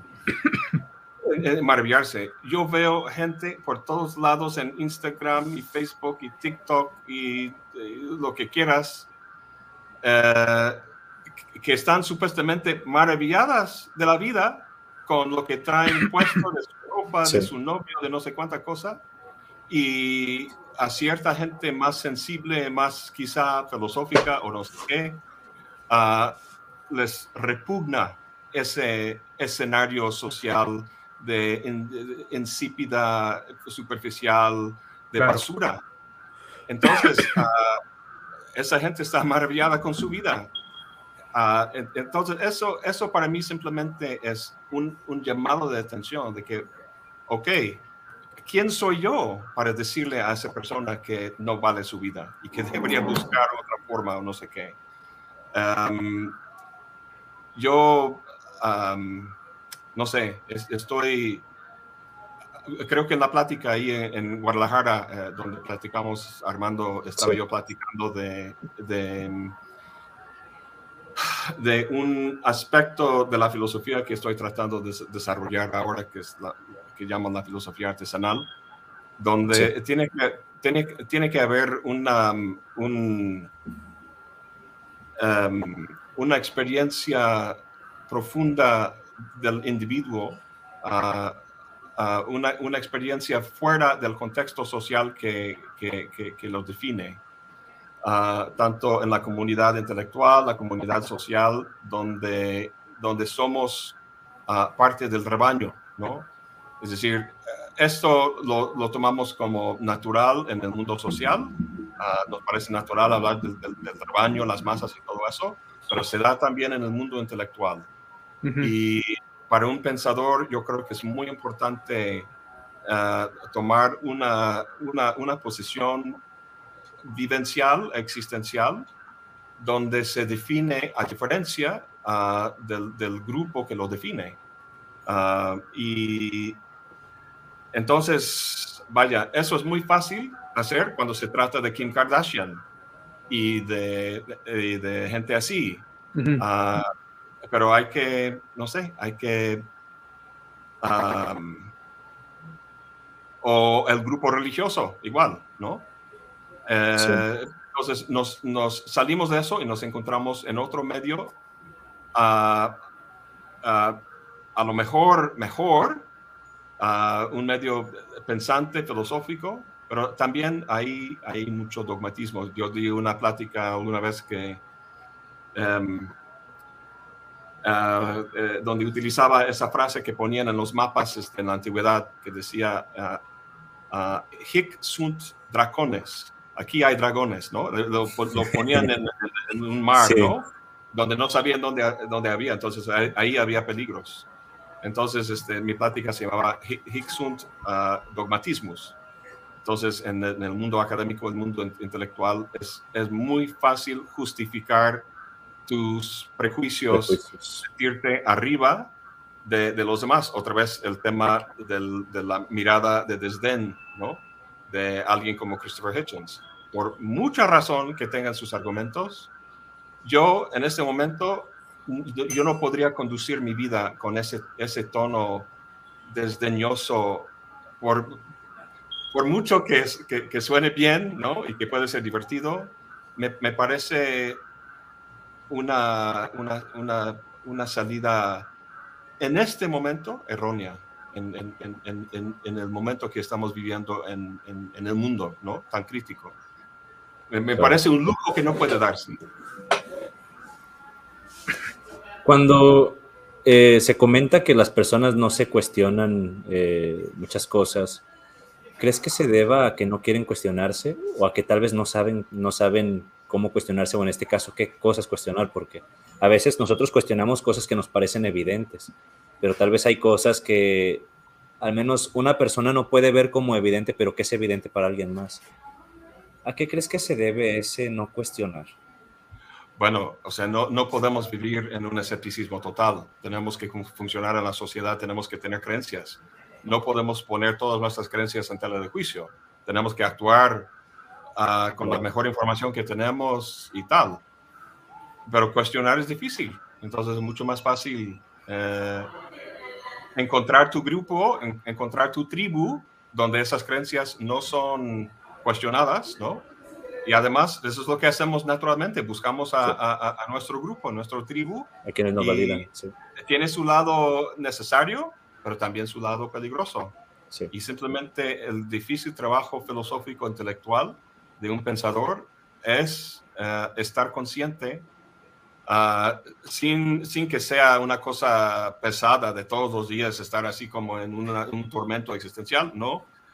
Simplemente tener presente uh, las, las, las, las, condiciones de tu vida. Hoy, hoy mismo estuve con un amigo y estamos platicando un poco de eso y dije, pues o sea, es, importante para mí saber en las, en las cosas más cotidianas que, de mi día que yo hago, uh, qué es necesario en este mundo para que esto se dé, para que yo disfrute o haga esta cosa.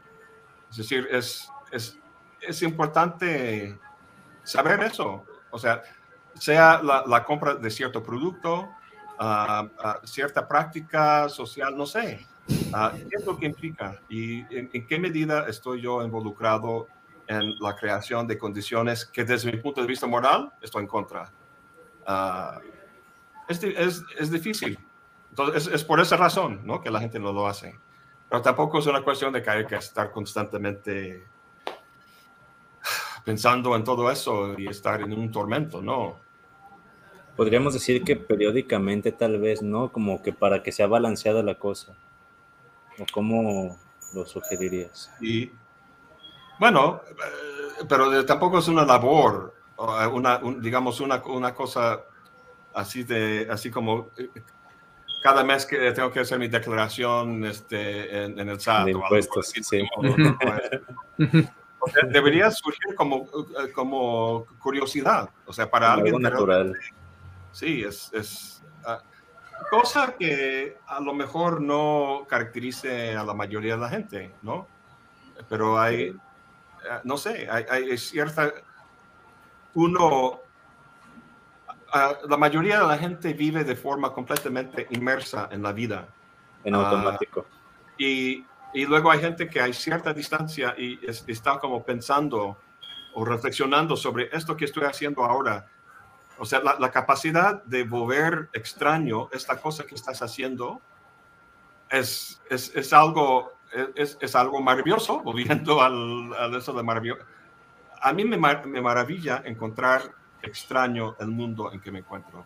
Entonces, creo que para mí es, no es una labor, no es algo que, tenga que tengo que hacer una vez al mes o algo por el estilo, simplemente es parte de mi forma de estar en el mundo. Ahora, reconozco que, vaya, o sea, yo, yo llevo una vida burguesa confortable. Eh, si fuera realmente, uh, bueno, en inglés tenemos un decir, to put your money where your mouth is. Poner tu dinero. Yo una canción de Oasis con ese título. Sí, sí. Es muy fácil hablar, pero cuando pones tu dinero, ya esa es otra cosa, ¿no? Sí. Entonces, eso quiere decir un compromiso con lo que dices. Si realmente pusiera mi dinero con mi boca, habría cosas en mi vida que, que sí tendría que cambiar. Hago este proceso, no sé, poco a poco, no de golpe. Ah, a lo mejor no sea lo mejor o lo correcto, pero en este momento es lo que, lo que estoy haciendo. Sí. Viendo algunas de las preguntas que nos han hecho a lo largo de la transmisión y ahorita escuchando también algunas cosas que has comentado, eh, vuelvo al tema de la ética, porque como hace rato te había preguntado que si consideras que el sentido de la vida necesariamente conlleva un marco ético, bueno, en este caso, ¿cuál sería la mejor forma de abordarlo? ¿Tú dirías que, por ejemplo, nosotros descubrimos descubrimos los, los, valores morales o, algún deber ser en la ética o lo construimos?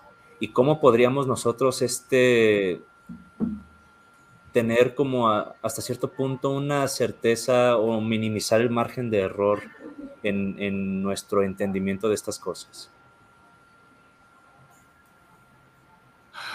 La verdad es que no, no pienso en esos de así como minimizar error y teorías y código, algo, no sé, esto eh, a lo mejor alguien más coherente lo haría. Eh, yo em, el otro, ayer o anteayer, estuve en el coche y pues vi una mujer indígena acercarse a un coche y la ventana estaba abajo y pues tenía como dos limones, ¿no? Y lo, lo tiró y, luego lo agarró, así como 40 centímetros, y lo agarra y, otra vez, y así, casi como si fuera un, o sea, suena muy feo decir eso, pero como un mono que tiene que hacer algo para que le den de comer. Sí. Eh, y eh, entonces, todos buscamos, así como en el cajero cuando decimos no donar, ah, todos tenemos nuestras defensas, digamos, de, de, separarnos del sufrimiento del mundo. Yo en ese momento pensaba, ¿qué cosa más tonta tiene que hacer esa mujer para que le den algo? Así como si estuviera entreteniendo a las personas. Todo el mundo sabe que no es un entretenimiento, ah, pero no puede simplemente poner la mano así, aunque mucha gente sí. Piensa que tiene tiene que hacer algo para ganar su pan. Y ese algo es tan, es tan burdo, es tan irrelevante, no tiene sentido. Y luego pensaba, ¿quién será ese hombre detrás, ahí, ahí manejando ese coche? ¿A, qué oficina va? ¿Y, y, qué, ¿Y qué estará haciendo él como un mono en esa oficina tirando un limón eh, económico o lo que, lo que sea? ¿no? Y de repente me vino a la mente, este hombre también está en la misma situación, de alguna forma. Tiene que hacer una tontería para ganar su pan. Pensando que está haciendo algo productivo para algo así, ¿no?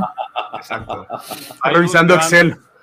Hay un gran, eh, eh, sí, hay un gran ah, antropólogo estadounidense que se llama ah, David Graeber, que ya murió. Ah, David Graeber hay que, hay que buscarlo, es muy, muy interesante. Y tiene un, tiene un libro que se llama Bullshit Jobs, trabajos de mierda, trabajos que no sirven absolutamente de nada. ¿Cómo, se llama, disculpa? Bullshit Jobs. No, pero, el, pero el antropólogo. El, apellido del, del, autor es G-R-A-E, B de burro, E-R. Greber. Sí. Es como Gerber, pero Greber. Así es. Yo estaba pensando en Hans Gruber de Duro de Matar, pero. Ah, sí. Ah, y bueno, volviendo a, volviendo a la cuestión de la, de la, de la, ética y sí, los valores. No, no, la verdad es que no, cada quien tiene cierta capacidad económica de disminuir en alguna medida eh, sufrimiento. Sí. Yo, yo tomo aproximadamente, yo empiezo el día con 100 pesos en monedas y, y los reparto para que cada día estoy gastando mínimo 100 pesos en darle a la gente en, en, el cruce, en no sé dónde. Ah, esto obviamente no cambia el mundo, no cambia la sociedad, eh, pero es muy fácil decir, esto no va a cambiar nada, entonces no lo hago. Ah, y simplemente trato de, yo trato, mira, eh, Adorno, Teodoro Adorno, de la Escuela de Frankfurt, dice, una condición de la verdad es dar una voz al sufrimiento. Una condición de la verdad es dar una voz al sufrimiento. Y ¿Alguna... Trato de escuchar a, a, la gente y, y a, a, veces le doy, si tengo algo de comida, yo sé que eso es algo muy...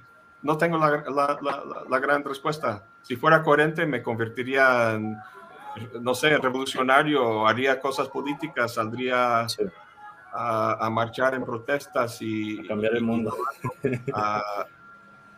en cierta forma es cambiar el mundo también, aunque sea de una forma muy focalizada en una persona. alguna vez leí en un cómic de Superman una escena en la que hacía algo parecido, no recuerdo exactamente, pero creo que salvaba gente de una villa pequeña. Y la persona le decía, but you're not saving the world. Y él decía, no, but today I'm saving your world. Eso está bien. Sí. Eso está bien. Um, sí, pues. Vaya. Es, es, bastante, bastante interesante. Yo creo que si nos ponemos a hablar del sentido de la vida en general, nunca vamos a terminar. Digo, claro. realmente es, un, es, una, es una situación que podemos aventarnos incluso cinco episodios más y, y vamos a ir este, indagando sobre lo mismo. Yo creo que digo, llevamos un buen ratito hablando sobre el tema sí, y, sería bueno ir dando un cierre, cierre, a, este, a este podcast. Sí, Más claro. que nada, yo considero simplemente, igual como, como último mensaje rápido y breve, es simplemente no es como no dar por sentado nada, porque si damos por sentado las cosas en general, nunca vamos a, a lo mejor a preguntarnos. Una cosa que siempre les digo a las personas, no importa que me hayan escuchado hablar y sigan siendo creyentes, los que me escuchan a mí, porque yo hablo mucho de ateísmo, pensamiento crítico, y no nada más cuestiono el cristianismo, cuestiono cualquier tipo de creencia. Todos somos creyentes, seamos ateos, seamos manera. agnósticos, seamos creyentes, eh, cristianos, todos somos creyentes. Es más, la ciencia es o sea, si vamos al tema, a, te, al tema, a un tema un poquito más así como que... Eh, Epistemológico. Sí, o sea, el conocimiento científico es creencia, pero basado en evidencias. Así, Ajá. Al fin y al cabo. ¿Por qué? Porque es lo que nosotros percibimos e interpretamos de la realidad. Punto. Aceptar como cierta una, pre, una proposición. Exacto. Pero son creencias con un respaldo evidencial. Entonces, sí. a lo que voy es a lo, a lo siguiente si damos por sentado algo y no cuestionamos, quiere decir que estamos siendo, estamos siendo igual de dogmáticos que, que, que cuando éramos creyentes, o sea, que cuando sí. éramos religiosos, no creyentes, sino religiosos. Entonces, tampoco estoy diciendo que, ah, todo hay que cuestionarlo y todo hay que, hay que negarlo y así, porque tampoco, tampoco funciona de esa forma. De, debemos tener hasta cierto punto para poder sobrevivir y, y, y de alguna forma necesitamos agarrarnos de algo, ¿no? Y, y, yo creo que lo, lo, lo, importante nada más es simplemente estar con la mente abierta, de que podemos cambiar, de que podemos aprender, de que podemos ir avanzando conforme vamos viviendo, ¿no? Estamos agarrados a una idea, perfecto, mientras, mientras avanzamos podemos seguir agarrados de ahí, pero tal vez en algún momento encontramos alguna cosa nueva que nos puede ayudar a, a lo mejor a ampliar nuestras, nuestras, nuestros horizontes y perspectiva. Entonces, mi mensaje final sería así como tal, seamos abiertos de mente, estemos dispuestos a aceptar que estamos equivocados y para adelante, ¿no? Como siempre. Sí. Pero bueno, de hecho, muchas gracias. Respecto a esto que tú mencionas al final de, de lo de que nos podemos equivocar, eh, nosotros de alguna manera, cada quien a nivel individual, razonamos las cosas y este puede que lo hagamos de la mejor manera que nos es posible, pero tal vez hay cosas que no nos parecen evidentes en algún momento y pasando el tiempo puede que vayamos por este mismo proceso en el que estamos dándole vueltas a las cosas, descubriendo que tal vez en alguna cosa haya algo que cuestionar que tal vez en ese momento no te parecía tan evidente, pero que después poniéndole un poco más de o mucha más consideración, ya dependiendo de cada caso, eh, puedas eh, pensar en replantear ciertas cosas, ¿no? Porque, por ejemplo, empezamos este video, o yo, yo empecé, una de mis primeras menciones fue el video este del, del sentido de la vida, donde hablabas de, de, maravillarse, ¿no? Y a lo largo del, del directo has, eh, has sacado algunas críticas, has mencionado, le has hecho algunas críticas a esta idea, ¿no? Incluso yo de alguna manera eh, expuse algo que, que, me hizo bastante sentido con las herramientas de las que yo disponía, ¿no? Pero que sí sería bueno eh, someter a revisión. Yo, a, pesar de que sí reconozco que, también soy una persona que no cambia de opinión tan fácilmente, sí me he visto, por ejemplo, en este mundo del ateísmo, eh, explorar distintas facetas de, del mismo, ¿sabes? O sea, distintas posiciones respecto a ciertas cosas. Este, hay, hay cuestiones que ya no argumento de la misma manera que argumentaba hace un año o hace dos años, pero sí es importante reconocer que estamos en ese constante crecimiento, ¿no? Porque a final de cuentas, el cuestionamiento, yo creo que tiene un fin también, ¿no? Y en este caso sería como entender de una manera diferente las cosas, eh, si somos optimistas, podríamos pensar que entenderlas mejor, no lo sé. Eh, la cosa es que estamos tratando de hacer eh, esta tarea de entender el mundo y digo, como, como acabas de mencionar, no es como que tengamos una responsabilidad de, de, estarnos cuestionando así constantemente, pero si de alguna manera nos interesa entendernos a nosotros mismos, entender el mundo y entendernos dentro de ese mundo, si es, eh, es bueno el, el, cuestionarnos y eso nos podría llevar a precisamente un crecimiento, ¿no? Creo que lo malo sería como quedarnos estancados. A veces podemos tener cierta ilusión de que vamos creciendo y puede que en algún punto y de alguna manera tengamos algún estancamiento, ¿no? Pero es que eso no es tarea fácil el, el descubrirlo en primer lugar y después actuar en consecuencia y, y tratar de, de, cambiar esa situación, ¿no? Eh, no sé, yo creo que de esto del sentido de la vida, si bien podemos hablar muchas cosas, hay, hay cosas concretas que tal vez sí podamos mencionar y creo que eso sería un buen cierre. No sé qué, uh -huh. qué, qué piensas, Darín, o, o, si tú, Julián, quieres comentar algo también. No, a mí me gustaría más bien, eh, para cerrar, eh, ver eh, qué nos dirías, Darín, sobre este... ¿Sería concluyente que se puede llegar a pensar que hay un sentido en la vida o no es concluyente, o sea, es algo que puede modificarse, que puede argumentarse, creo yo más bien que es así. Hay muchos sentidos de la vida también, o no sé.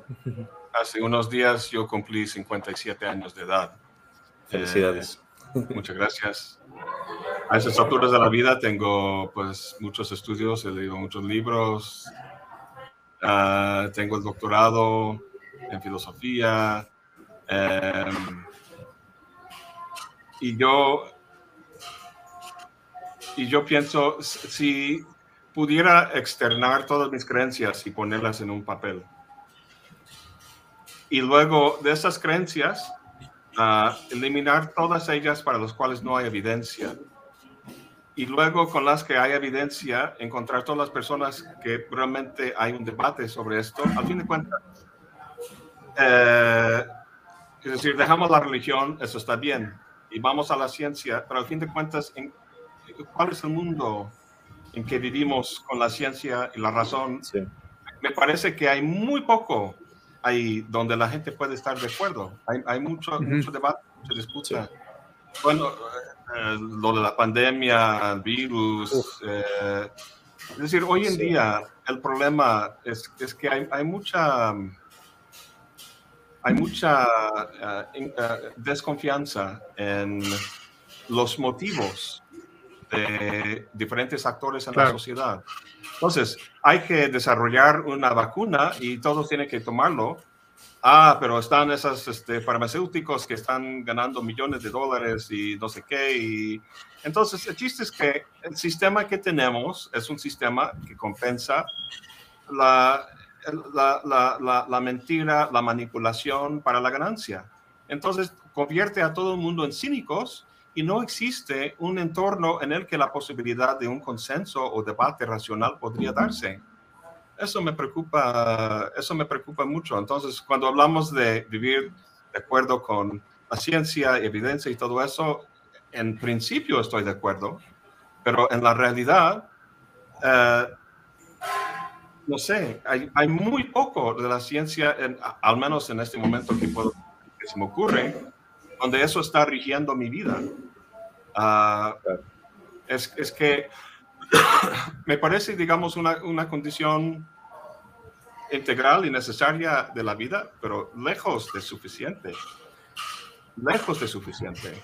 Y entonces ahí es donde entra la filosofía. Y la filosofía es un campo bastante indeterminado, em, donde hay mucho desacuerdo. Yo creo que eso a fin de cuentas es, es, es, algo bueno. Pero a lo que voy es que no hay una vara mágica. um, no hay una vara mágica. Y con respecto, no sé, con respecto al, al sentido de la vida, um, no sé, qué, no sé qué más decir. Claro que hay diferentes concepciones de cómo vivir bien, pero esa es la, esa es la vieja pregunta, ¿no? Que estaban haciendo Sócrates y, y compañeros ahí en Atenas hace tantos años. Uh, ¿En qué consiste, o sea, no vivir, pero vivir bien? Bueno, ¿en qué consiste vivir bien? ¿Qué es la naturaleza humana? cómo está vinculado con condiciones este, sociales y cuestiones históricas que siempre son cambiantes. Uh, simplemente, yo creo que Armando, en la plática que di en, en Guadalajara, dije, hay, hay, una máxima que yo he utilizado en mi vida en momentos importantes, importantes donde tenía que yo tomar una decisión muy importante. Mi máxima dice, considera qué es lo que la mayoría de la gente haría en esta situación y hacer lo contrario. Hacer sí. contrario. me ha servido muy bien. Sí, me ha servido muy bien. Entonces, claro. el chiste es que la mayoría es este rebaño de que sigue a Kim Kardashian y que tiene valores y criterios que yo, uh, que a mí me repugnan. Uh -huh. Entonces, es muy fácil sentirse así como uh, eh, ver todo eso como repugnante, pero es más difícil uh, ver lo que rodea la vida de uno en ese, en ese sentido. En, en, entonces, los, los, grandes filósofos y los, y los doctores en filosofía y intelectuales y todo eso son, como decía Nietzsche, humanos demasiado humanos, uh -huh. están llenos de miedos. Uh, y yo me parece que el valor de un filósofo uh, consiste en buena parte en poder enfrentar esos, esos miedos y verlos que, con, con, desdén. Es decir, no, no, no, no, o sea, me, me, aparto en la medida posible de este, de este rebaño. Al fin de cuentas, un comentario nietzscheano, pero me parece buena forma de terminar el. Me parece buenísimo, de hecho, sí. Ok, va. Pues y, muchísimas gracias. Ah, bueno, no sé, ibas a decir algo, Julián. Tú para nada más eso, exactamente. También agradecer por la participación, por habernos acompañado. sí. Darin, eh, ponen excelente episodio. Eh, estamos muy agradecidos por haberte tenido aquí. Y la gente que nos está viendo, ¿dónde puede encontrarte? ¿Dónde puede seguirte? Bueno, redes? tengo, tengo eh, mi canal de YouTube, que es La Fonda Filosófica, y también tengo mi propio sitio, que es lafondafilosófica.com. Sí. Ahí hay un botón de contacto si quisieran escribirme un, uh, pues un correo. Um, espero uh, me llega con cierta frecuencia este, personas este, mandándome uh, PDFs de sus libros y piden pues, este, que, que los lea y que, me dé, que, que, les dé mi opinión. Una opinión. No, sí. no, no, tengo tiempo, eh, agradezco pues que me lo manden, pero no tengo tiempo para, para tantas solicitudes, pero ahí hay un de contacto. Uh, la verdad es que no me he metido en, en, en, en, otras plataformas, Instagram y TikTok y todo eso, en parte para no complicarme la vida y en, y haces bien. Distancias y de esas locuras. Claro que pues, lo mejor. No, pues gracias, gracias de verdad, me, me pareció bastante, bastante eh, productiva la plática. Llegamos Dejas a mucho en qué pensar. Y la verdad es que hace falta, hace falta gente que están aquí, que se, que se Sí, gracias. Eh, eh, ando afuera, pues en mi casa se fue la luz por los calores intensos, entonces ya me oh. andan corriendo del lugar donde, donde vine a tomarme el café. Entonces, este, hace falta gente que, que, que, se apoye más a este tipo de contenido. Sigan a Darín y, este, y, y la verdad es que los temas que, que abarcan sus, en, sus, en su canal son bastante interesantes, bastante buenos. Este, yo ahí en la, entre las sombras no soy alguien que comente mucho, pero, pero me, gustan me gusta el contenido que hace eh, y, y bueno este, más que nada, pues, pues agradecer todo. Yo ya me tengo que ir, entonces agradezco mucho este, el tiempo, cuídense bastante. Y bueno, yo a lo mejor me salgo porque ya me tengo que ir. Cerramos. Gracias, Darín, un gusto en conocerte. Nos vemos. Muchas gracias, gracias. Hasta luego, a todos. Pues eh, creo que nada más nos queda dar anuncios parroquiales, el siguiente episodio les había comentado que probablemente sería el de South Park con Rolando, pero Rolando me pidió que le diera prórroga la siguiente semana porque va a tener una salida. Él ahorita está viviendo en Colombia, entonces va a regresar a México. Tiene un evento ahí con su familia, entonces que si lo podíamos poner del jueves que sigue al próximo. Entonces tendríamos espacio para hacer un episodio ya sea nosotros tres o vemos con quién, con quién más, podríamos organizar algo, pero les estaremos avisando. Eh, Julián, ¿tú tienes algo que decir respecto al podcast de las galaxias? Porque vi, que publicaste una historia. Ah, estaba frenado con, con, mi podcast personal por motivos personales que tuve en los últimos meses, pero ya pienso retomarlo. Este mes que los fanáticos de los dinosaurios llamamos Jurassic June. voy a hacer un, antes de que termine el mes, que ya es la siguiente semana, voy a hacer un episodio sobre Jurassic Park y la influencia tanto positiva como negativa que ha tenido en, el fanatismo por los dinosaurios y diría yo un poco negativa porque mucha gente se va más en este gusto por las películas que por la paleontología auténtica, pero es el episodio que tengo planeado hacer en cuanto tenga un momento libre, probablemente el domingo o la próxima semana. Excelente. Aquí está preguntando. Me despido, Adelante, profesor. Darín. Muchas gracias. Nos vemos. Yo también. Un gusto. Un gustazo. Chao. Y pues cerrar únicamente con, el, con los eh, motos que tenemos, ¿no? El, todo aquello que es afirmado sin evidencia es evidentemente pendejo. Dice Alan que recuerden que la sangre de Cristo no tiene poder, pero el gen antibacterial sí. Lo dije ahora por él porque ya está ahí yéndose. Y yo les digo que hagan el amor y no la guerra. Y si van a tomar esta sabia decisión, recuerden hacerlo con protección. Sean responsables, usen condón. Aunque la iglesia católica les diga que no, pónganse el pinche gorrito porque sin gorro, sin gorro no hay fiesta. Y respecto a la pregunta que nos decía este Jimmy, que dónde se sube el live, si estás viéndolo en Facebook, en la página de Facebook donde le estés viendo, ahí se va a quedar. Y preferentemente puedes seguirnos en YouTube, en la navaja de Hitchens Podcast, el canal de YouTube. También en Spotify se sube el audio. Hay personas que prefieren consumirlo en este formato. Estamos ahorita bastante al corriente. Me he esforzado por tenerlo al día. Y de una vez les comento también que estoy subiendo mucho, mucho, mucho, pero mucho material a mi propio canal de Spotify. Así me encuentran como Armando en, en Spotify y tengo directos que he hecho en mi propio canal. A veces subo ciertos fragmentos de los videos de la navaja a YouTube, o sea, corto ciertos fragmentitos, ciertos fragmentos que también tengo del podcast de la entrepierna de Dios con Rolando, también ahí los corto, del podcast de la pirámide de Pirámide Estudios ahí también los subo.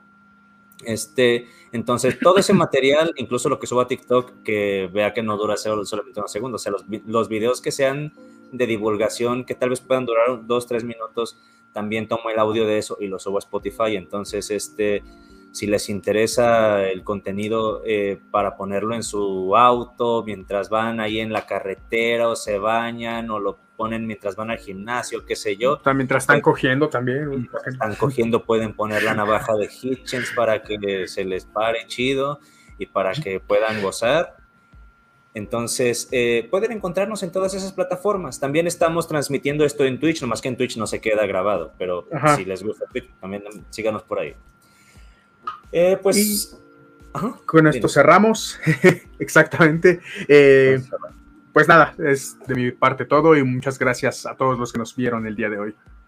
Pasen a muy bonito y nos vemos en la próxima. Voy a cerrar con un bonito video que les tengo preparado. Déjenme ver si puedo abrirlo desde... Si se puede, bien. Vamos a cerrar con esto. Chao.